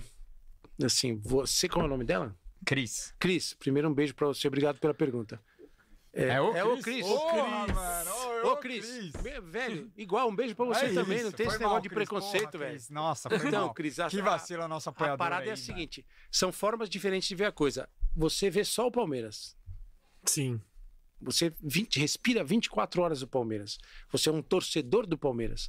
O cara ele vai comentar o time que vai jogar contra o Palmeiras também. Eu acho assim que você tem que. Eu, eu acho que eu vejo o comentarista do prisma do comentarista do jogo. Muito. Que foi o que eu mais fiz. E o que eu mais gosto de fazer. Tem o comentário de debate, comentário de... Então o cara que vai comentar o jogo, ele tem que se preparar para comentar aquele jogo. Estudar, né? Estudar aquele jogo. Tem outras questões que ele vai ter que falar tal. Agora, acho legal que o, o torcedor tenha os seus programas de nicho, né?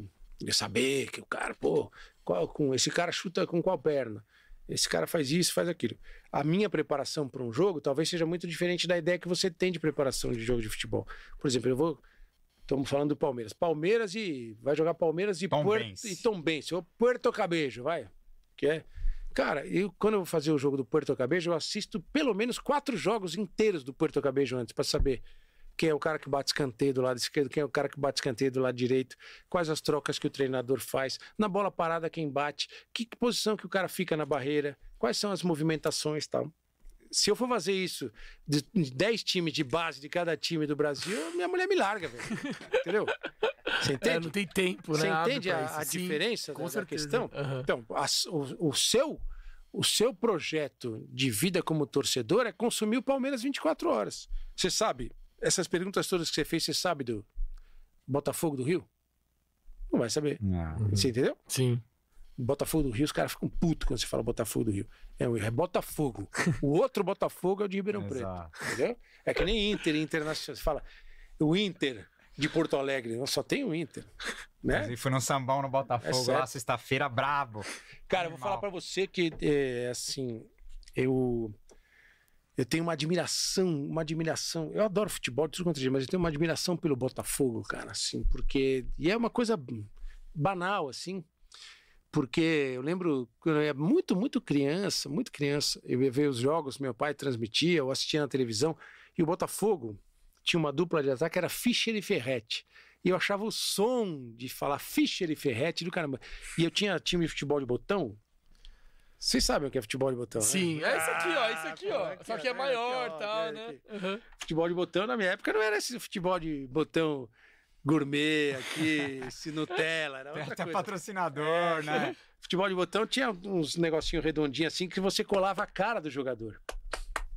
E aí você comprava lá. O do Palmeiras era todo verde, do São Paulo todo vermelho, do Corinthians todo, todo preto, o do Botafogo também. E aí eu pedi pro meu pai, putz, pai, compra o time de futebol de botão do Botafogo que eu quero jogar com o Fischer e Ferretti. Eu achava som dessa coisa. E era legal porque você tinha as fotinhos dos caras. E o goleiro, velho, não sei se vocês vão lembrar disso, cara. O goleiro tinha aquele golzinho que era de plástico, assim. Deixa assim atrás, né? negócio Tô, que você- tô ligado, tô ligado, tô E- E a ligado. bola era um disquinho, assim. Não tinha essas bolinhas de feltro. Então era. Mas é assim. Eu só citei esse negócio aí pra- porque a gente falou da. São coisas que os torcedores levam muito a sério, essa, essa história. Não é o Inter. Não é o Inter de Porto Ah. Alegre, é o Inter, porque só esse é o Inter original no Brasil. E o cara do Botafogo, contra- é o Botafogo do Rio não, é o Botafogo. O outro é da Paraíba, o outro é de São Paulo. Boa, aqui, ó. Um superchat do Vita Seguros, só dando um jabá aqui. Opa! Plano de saúde sem carência, arroba Seguros Vita. Só, só respondo se você me der desconto. Ei. Ó, Superchat Internacional, direto dos Estados Unidos. O Ó. Alex Senoni mandou 5 dólares.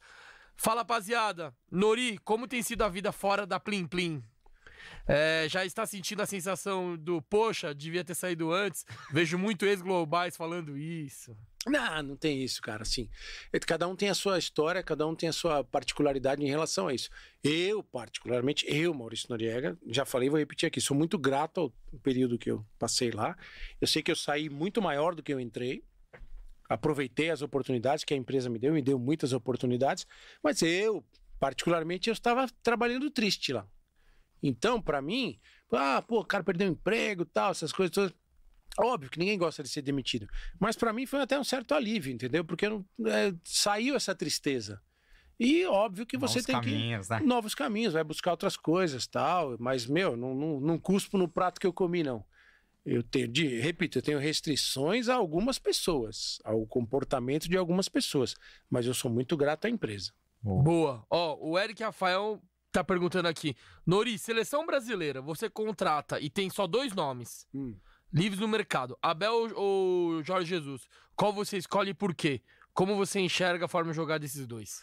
Hoje eu escolheria o Abel porque eu tenho mais informação sobre o Abel do que o Jorge Jesus, entendeu? Puramente isso. Eu acho que o Abel tá um bom mais tempo no Brasil. O Jorge Jesus veio, viu e venceu e foi embora, né? Talvez até, eu não sei se já, alguém já perguntou isso para ele, talvez ele tenha percebido que dificilmente ele ia conseguir repetir o que ele fez em 2019. Sim. Ele falou assim: opa, vou sair por cima Na tal, boa. na boa, que é melhor. tem isso também, faz parte.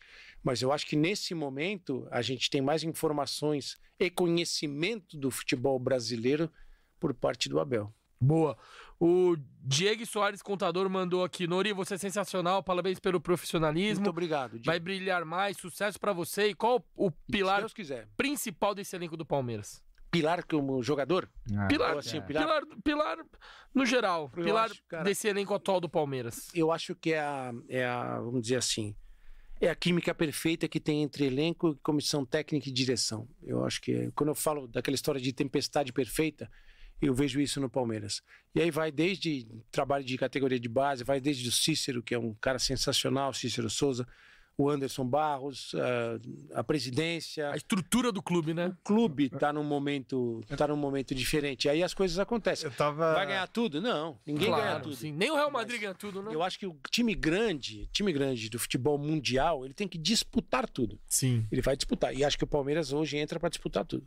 Não, é, é engraçado porque eu não sei se vocês é, não devem ter visto, mas é, tá tendo uma polêmica lá no, no Rio com o Gabigol, com o Flamengo, né? A torcida criticando bastante o Gabigol, porque ele não vem bem realmente, né? Tem jogador que não passou por uma fase. E aí, É. parece Aí- que xingaram ele. Eu vi o vídeo, eu vi o saindo, vídeo, é. é. E ele fez o story lá. é, E aí ele fez um story falando do Arrascaeta, que só ele enxergava. você me Enfim, Tá uma enxerga. crisezinha dele com parte da torcida do Flamengo. E aí muitos palmeirenses brincam que dizem que o Gabigol era palmeirense na infância, e não sei. é, dizem que ele e o Neymar eram palmeirenses na infância. Eu confesso que eu não tenho essa informação para falar se ele era palmeirense ou não, mas muitos palmeirenses no Twitter brincando, né? Que aceitariam ele tranquilamente aqui. Eu dei minha opinião que eu não aceitaria ele aqui, principalmente por conta dessa, dessa, desse fator de elenco, assim. Eu acho que ele não se encaixa na filosofia do Palmeiras hoje. Eu acho que ele é um cara de um ego muito grande, que não aceita reserva, não, não aceitou no Benfica, não aceitou na Inter de Milão, não aceita no Flamengo. E hoje no Palmeiras, por exemplo, pra mim, na minha opinião, ele seria reserva. Hoje no Palmeiras, se o Gabigol chega, ele não bota o Rony no banco, ele não bota o Dudu no banco, ele não bota o Hendrick no banco, enfim. E eu acho que. E aí eu dei essa opinião aí, e eu acho que o Palmeiras já rejeitou alguns outros jogadores por conta de, de comportamento, né? Pode ser, pode ser. Ou por medo de. Até o Hulk, pô. Se o Palmeiras não foi pra cima do Hulk, Não, do Hulk é diferente, você sabe, né? Que Acho o Palmeiras. é como- dinheiro, né? Acho que é É, dinheiro. não, tem a questão de dinheiro e Como, como. questão como- de dinheiro, mas foi uma questão de não. Medo de contaminar. Não, Abel porque- até fala- surgiu a polêmica que o Abel não tinha medo de contaminar o elenco se traz Não, alguém porque tava pra né? disputar a final da Liberta. Se, se o Hulk. Se acaba a Liberta e o Hulk, e o Hulk quer o Palmeiras, ele, ele, ele vai Palmeiras. É. Ele por vai que é- Palmeiras. Por isso que não é fácil você parar Mas de é jogar simples. futebol e virar técnico. Tem Sim, dirigente, com certeza. Tem outro É. tipo de relação, né? É. Você tem aí o exemplo do Rogério Ceni, que foi um jogador espetacular Uhum. e acho que vai ser um bom treinador, um grande treinador no futuro, mas é, é- ele tá muito ainda com o ídolo que ele foi como jogador dentro dele. E o comportamento é outro, é diferente. Eu acho assim, cara, que é, é, a- o Gabigol é um excelente atacante. É, eu tô- ele eu tô joga com em você, qualquer time do Brasil. Pra mim, ele é titular Qualquer fácil time no do Palmeiras. Brasil. Ele tá numa fase ruim. Sei não. E acho que ele se adapta. Ele se adapta. Você senta- você banca o Rony pra ele jogar? Não, joga os três. Você pode. Rony, Dudu e Gabigol, Eu pô. acho que qualquer time do Brasil receberia bem o, o Gabigol. Gabigol é titular fácil. E, no- e aí no- tem uma no- história, combinado não sai caro. É É. que é a minha opinião, tá? Ah, claro, Eu claro, Lógico, claro, eu não claro. Comportamento. Claro. Mas é uma opinião de torcedor também. Eu não Claro. gosto, eu comportamento. não gosto do. verdade, a gente não eu sabe não qual gosto- é o comportamento dele. Sim, eu, não, sim. é, eu não gosto do comportamento. É uma coisa É. comportamental. A gente não sabe como ele é no dia a Eu não dia. gosto É. do comportamento Ele Sim. dele. pode ser um cara de grupo, pode ser um cara bom É. de grupo e a gente Uhum. não sabe. Ele tem o jeitão dele, tudo. Que nem o Neymar, a mesma coisa. Ninguém. eu- ah, o Neymar tem isso. Eu nunca vi um cara falar mal do Neymar, jogador, do comportamento do Neymar no dia a dia. Nunca vi. Muito pelo contrário. O Murici, que, É. que você é bem próximo, só elogia o Neymar. Fala que na época do Santos ele era o cara. É, o, o- o primeiro a chegar, o último a ir embora, não É que Tem reclamava. muito a imagem que É. o cara vende na rede social, da Sim. vida dele fora de campo. E o Flamengo, pelo que aconteceu em 2019, o vestiário do Flamengo ficou grande demais, né, cara? Os jogadores ficaram Uhum. muito grandes e tal. E aí, é. Ele, ele fora daquele contexto talvez possa ser diferente. de né? triturar técnico, É. né? tal, eu acho que isso talvez não acontecesse no Palmeiras Exatamente. nesse momento. Sim. Nesse momento. É. E o cara sabe que ele vai chegar, ele vai se, se enquadrar Vai ser mais um ali, é. e vai ter que jogar. Tem muito de- disso, né? O cara, hoje os jogadores, eles têm uma, uma coisa assim, eles se conversam muito, né? O cara pô, recebeu uma proposta aí, como é que é o esquema aí? Quantos dias tem um mês aí? Tem Principalmente essa questão da Uhum. grana. E eles estão certos. Tão Claro. certos. Porque o cara quer saber, o ambiente é bom tal. Então vai muito disso. Agora, eu acho o Gabriel, o Gabriel um excelente atacante. Também. Muito eu acho bom. também. Mas eu preferi ele no Flamengo e vida que segue. Não, pra mim seria Prefiro- titular Prefiro qualquer ele, time do prefiro Brasil. ele ser no nosso vice. Tirando a camisetinha com 15 minutos. É, e outra, ele tem uma característica importante, ele é jogador de jogo grande. Sim. Ah, Sim. mas nós estamos cheios também Ó. de jogador de jogo grande. Mais superchat aqui, ó. O Carlos Messias mandou aqui. Nori, a FIFA reconheceu o Mundial de 51. Cafu, que faz parte da FIFA, confirmou isso também. É ele que, Ah, isso que ele tá tem, falando. Tem várias Ah, é, histórias vai aí, mas se você é. fizer mandar um e-mail lá, hoje ele vai falar que não É, vai. tem não dia aparece que, na lista, conhece, é. tem dia que não fala. Por isso que eu acho que é uma besteira o Palmeiras Ah. ficar entrando nisso Sim, aí. sim. O Palmeiras tem que valorizar o título. Exato. E tem que mostrar para as novas gerações o que foi esse título, a importância que teve. Eu sei que o Palmeiras fez lá uma, uma sala de troféus nova, Sim, diz que é sim. super bonita, tipo um museu, assim, contar essa história, sabe? Claro. É, por isso que eu falo que tem uma má vontade geral. Essa é uma história que tem que ser mais bem contada, cara. É Pelo próprio Palmeiras. Pelo próprio Palmeiras. Ó, o Otávio Sug mandou aqui, ó. Nori, assista o episódio do J. Cristianini, vale a pena. Do historiador, historiador. eu conheço, conheço ele, Aí, já ó. falei com ele. Monstro. O Jota é, É isso que eu falo assim, eu, eu não trato mal essa conquista. E Sim. para mim é absolutamente indiferente se é reconhecido ou não pela FIFA. Eu sei, dentro das minhas limitações, porque eu não sou historiador, eu sou um jornalista, da importância do título. Contei aqui a história, né, do, do- da festa que o Palmeiras fez quando fez 50 anos, que eu estava lá na festa. Meu pai, que não era palmeirense, citei o caso de outros caras que não eram palmeirenses, que viveram aquela época, que já ou eram crianças ou eram jovens naquele período, que viveram tudo o que aconteceu. Por isso que para mim é indiferente se é oficial ou não da FIFA. E até entendo a questão da FIFA, porque é o seguinte, nunca mais vai ter uma Copa Rio. A FIFA nunca mais vai ganhar dinheiro em cima da Copa Rio. Então por que, que ela vai falar da Copa Rio, né? Sim. É que nem o caso da. Eu vou dar um exemplo assim de como ah, o mundo é. Né? A Copa Não, Intercontinental, não é isso. chamada de Mundial, né? Aham. Que até a- agora, se você for ver, a FIFA não reconhece, né? Sim. Tem momento que ela Sim. reconhece. Vai, ela não muda, muda toda Ela hora, vai né? mudando como é. Aham. Você entra na página oficial do Independiente da Argentina, Vai- Aham. entra na página oficial Aí, do. Boca Juniors da Argentina. Como eles chamam? Copa Intercontinental. E eles valorizam igual a qualquer outra coisa. Aham. Entendeu? Por isso que é questão de nomenclatura. No Brasil, a gente sempre chamou de campeonato mundial. Isso, desde sempre. E o nome oficial era Copa Intercontinental. Você vê como as discussões têm lados diferentes? Ah, mas é só nomenclatura. No final é mundial, né? Nomenclatura. Eu acho É. que é, porque só tinha aquilo. Sim. E a FIFA foi atrás de fazer um Mundial de Clubes porque ela viu que ela estava perdendo dinheiro. Sim. Porque a Copa Intercontinental, que nunca foi organizada pela FIFA, ela era organizada pela, pela UEFA e pela Comebol, e depois, durante um período, ela foi organizada pela, pela Federação Japonesa de Futebol.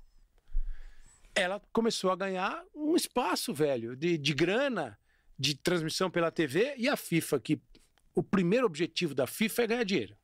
É, isso é claro. Isso não, não, não nem aí pro, pro desenvolvimento do futebol como o primeiro objetivo. Sim. Óbvio que eles trabalham para muita coisa. Mas o primeiro é grana, é ganhar Sim. dinheiro.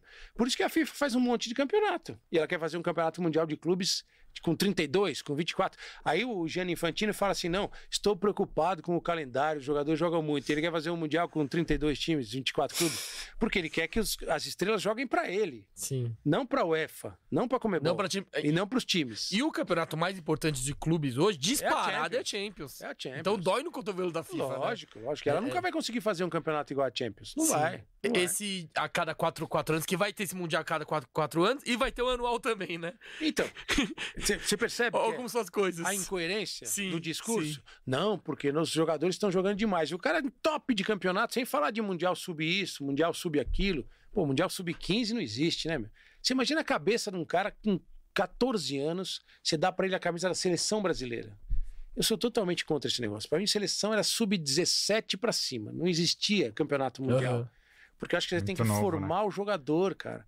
Aí como é que você vai formar jogador se com 13, 14 anos ele é jogador da seleção brasileira já? E aí o staff. Não tem nada mais chato do que o tal do staff, velho, no futebol mundial. Aí você vê as notícias, staff, o cara, o técnico tira o jogador, põe no banco, o staff vai lá reclamar. Pô, que é staff? Dá um tempo. Ó, produção, vai preparando a vinheta do pique. Vamos colocar o gol do Fedato aqui com narração de Luiz Noriega. Pô, senão vamos fazer chorar aqui, hein? Vai sair o careca. Fedato é esse 9 aí, né? Ah, não, é o Não, 14 aí, ó. 14. Com o jogador desse Ah, é verdade. Não, mas pode ser depois. Não, o Fedato era assim mesmo, cara. Entrava e marcava. É o, o tipo de jogador de área. Se mexe muito. Olha só. Brasileirão de 73, isso aí. Nossa, era muito diferente. Ó, o Divino. O Divino. Nossa, o Divino é só tapa, né? Pra que, pra que complicar, né? Luiz Noriega. Ademir. Visa a Leivinha. Volta aqui pro Fedato. Olha a penetração perigosa. Aí o primeiro gol. Fedato. Pegou, a segunda vez que pegou na bola, fez o gol. Ele era assim. Gol Era nas suas devidas proporções o, o Cristaldo, né? Ah, Aquele que entrava e metia gol, exato. assim, em dois, um toque na bola, né? A bola chamava ele. Tem cara que é- tem essa característica, né? Às vezes o jogador não tem nem. Não é questão física, né? Mas o cara, no- durante o jogo, 90 minutos, não funciona. Mas Sim. ele entra numa circunstância assim que o outro É. time tá cansado, já desconcentrado, e o cara aproveita. Quem falava isso era o Diney, né? O Diney disse que preferia entrar durante o jogo e não titular. Antes que ele zoava, chamava, o- É. ele contava, o Luxemburgo contou uma história. Aí, Dinei, vou precisar de você. Ele falava assim, 15 minutos só. É, então, ele, é ele o que tinha, ele- é. ele tinha isso, né? Nori, maior ídolo do esporte pra você, quem é? Cara, é, pra mim é o Pelé, não tem jeito, cara. É, eu vou falar como, como atleta, né? O, o Pelé mudou a história do mundo. O Pelé é tipo Beatles, entendeu? Foi aprovado agora no- na língua portuguesa. que O Pelé é um sinônimo de, tipo, grande, invencível, o melhor. O cara é o Pelé do... Pode Maior- pôr com o Pelé dos podcasts É, é esportivos. tipo, é tipo É. isso. É o maior atleta do maior atleta do- da história da humanidade é o Pelé. Agora tem situações, tem outros caras que eu gosto de falar, por exemplo, que eu tive o prazer de conhecer. Para mim o maior atleta, atleta, se a gente falar atleta como amador do Brasil, é o Ademar Ferreira da Silva. Eu tive a oportunidade de conhecer, bicampeão olímpico, salto triplo, um gênio do esporte, numa época em que o esporte era muito diferente. E tem as questões de, minhas, assim, de como eu fui jogador de voleibol e tal. E sou um admirador de esporte, né? como jogador de voleibol, tem o Kirali, que jogou na seleção americana nos anos 80, o Kart Kirali, que é considerado o maior jogador de todos os tempos, o Renan, que eu tenho o prazer hoje de ser amigo dele, que jogava demais, Bernard, esses caras todos. E um cara que eu acho assim, que é é diferente também no esporte que eu gosto muito, eu jogo beach tênis hoje, não tem nada a ver com o que eu vou falar. É óbvio que tem a ver porque tem o nome e tal, raquete, bolinha, mas é o Federer. O Federer, meu, cara, impressionante. Você vê o Federer jogando assim, você fala, esse cara inventou essa porra aí. Impressionante, cara. Puta, é fácil era jogar foda, tênis. né? Essa é- Não, e a elegância, o jeito, né? Não era, o, Técnica. não era o mais alto, não era o mais forte, não era o mais rápido e, meu. Ele era embaçado. Mas o, o Pelé, Pelé é Tô outra, com o livro da biografia dele lá em casa. outra dimensão. O Pelé é Agora chegou a hora de escalar os, os, Os 11. 11 da história. é o que você Não, viu, não, Nori. não, mas é se você. Ah, é, Cara, me então- sacanear, Então, calma que eu ia. eu- Deixa eu terminar a frase. Mas Dos que eu como. vi, vai. Dos que- Vamos. Você, se você é dos que eu vi, vamos lá. Vamos lá. Leão. Leão. Alguém anota aí, pelo amor de Deus. Tá, não- tá, já tá gravando. Leão. Leão. É, aí dos que eu vi, né? Não vai ter. Leão, Cafu, Luiz Pereira. Aí eu vou falar pra você o seguinte: dos que eu vi, Gustavo Gomes. Ó, é. Eu vi. A, a gente adora quando fala um Gustavo Gomes aqui. E assim, aí vou, vou, vou tá num cara, meu, que assim, é mais por, por pela figura humana que ele é, e eu vi jogar, e eu conheci na época, um cara gente boa demais, Pedrinho, lateral esquerdo. Ó, que ó. jogava muito bem, jogava muito bem. Mas é mais por uma, 80, né? uma coisa afetiva, né? 70, 80 ali. Boa. Pedrinho. Porque o Roberto Carlos é covardia também, né? Como, como jogador, né? Foi um dos maiores de todos os tempos. Aí vamos lá. É, Dudu, Olegário. Olegário Tolói de Oliveira. Dudu. Vamos lá, vamos ser ousado. Vai, Dudu e Ademir. Dudu e Ademir. Vamos na, na ousadia. Dudu e Ademir. Aí você vai botar quatro, quatro atacantes por contexto histórico. O Dudu, Bachola. Bachola. Por importância histórica, vamos lá. Dudu, Evair. É foda, o Palmeiras teve muito bom jogador, né? Muito. Leivinha, amigo, cara maravilhoso, e jogava bola pra caramba. Molecada que não viu, vá pesquisar. O que o Leivinha. O Leivinha, se jogasse hoje, velho, tava no City, tava no, no Real Madrid, mole. Titular da seleção. Porra! Brincadeira, o Leivinha jogava demais. Dudu, quem eu falei? Dudu, Evair, Leivinha. Leivinha, falta um. Ixi, aí tem um monte. Dos que eu vi jogar, cara, você tem que ver umas coisas. Rivaldo. E, o- Rivaldo. e o treinador? Treinador? Oswaldo Brandão. Por uma Boa. questão também sentimental e tal. Hoje, porque eu falo assim, quando, quando você faz qualquer levantamento, essas coisas assim, você tem que. É difícil você falar do cara que tem atividade do cara que já parou. Quando ele sair do Palmeiras, vai ser o Abel. Porque eu falo assim pra você: quando o Abel sair do Palmeiras, e acho que o palmeirense não quer que ele saia nunca, mas um dia ele vai sair, obviamente. Quando ele sair, ele sairá como o maior treinador da história do Palmeiras. Boa. E a gente sempre brinca aqui, porque pode pouco é diferente, o melhor presidente do Palmeiras que você viu. O Paulo Nobre. Paulo Nobre. Eu acho que então, o Palmeiras esteve ameaçado de não existir. Aí o Paulo Nobre tomou uma medida fantástica, maravilhosa. Óbvio que ele não rasgou dinheiro, claro, que ninguém Sim. presta essa quantidade. Até que de já pagaram Lógico. tudo já, né? Com os juros Ele lá. deix- No máximo ele deixou de ganhar mais, mas Sim. perder ele não perdeu. E só que ele fez um negócio espetacular. Não só a questão da grana, mas ele transformou o Palmeiras em termos administrativos. Estruturou, investiu na de- base. de modernização de processos administrativos também. Eu acho que é que ele é um cara que o palmeirense tem que ser muito grato por esse cara ter feito o que ele fez. Na, naquele momento, o Palmeiras estava tava meio na corda bamba. Boa, maravilhoso. Ó, vou pedir rodu- pra produção rodar a vinheta do No Pique. Palmeiras, um, dois, três, no pique, aliás, no pode pôr. Boa. Nori, é o seguinte, a gente tem um quadro em homenagem a um grandíssimo Roberto Avalone, chamado No Pique. Primeiro bloco, palestra. Segundo bloco, palestra. Terceiro bloco, palestra. Quarto bloco, Santos, Corinthians. E no sexto bloco, palestra. E, e- e- e o quadro é simples. Eu te dou duas opções aleatórias e você me responde com uma, beleza? Vamos lá. Então vamos lá. Começando mais um No Pique, em homenagem ao Roberto Avalone, com Maurício Noriega. Copa do Mundo ou Olimpíadas? Copa do Mundo. Vôlei de praia ou beach tênis? Beach tênis. Luciano do Vale ou Galvão Bueno? Luciano. Milton Leite ou Luiz Carlos Júnior? Milton Leite. Marcos ou Everton? Marcos. Rádio ou TV? Os dois. Pode? Pô, ah, uma muleta a gente libera. Tem que fazer uma propaganda aqui, né, meu? tá certo, tá certo, é verdade. Parque Tô na Antártico, pista. Parque Antártico ou Allianz Parque? Os dois. Os dois, porque assim, não é questão.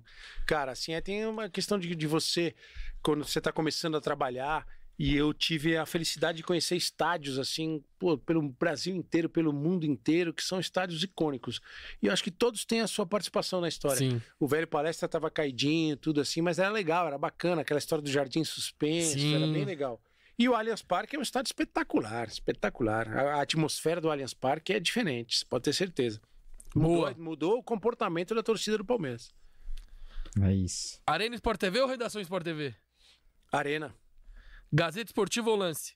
Gazeta Esportiva, Qual foi o livro que mais gostou de escrever, do Rivelino ou do Brandão? do Brandão. Dudu ou Edmundo? Qual Dudu? Dudu Baixola ou Baixola. Edmundo? Dudu, Quem bate melhor pênalti, Evair ou Veiga? Ivair. Gamarro ou Gustavo Gomes? Os dois.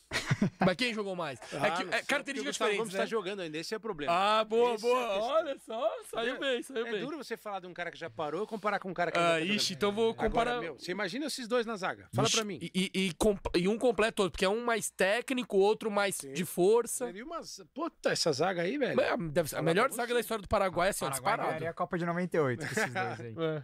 Isso é louco. E tem outro aqui, outro que tava nessa Copa de 98, que também tá no No Pique, Arce ou Marcos Rocha? Arce, Alex ou Djalminha? Alex. Jorginho Putinati ou Valdívia?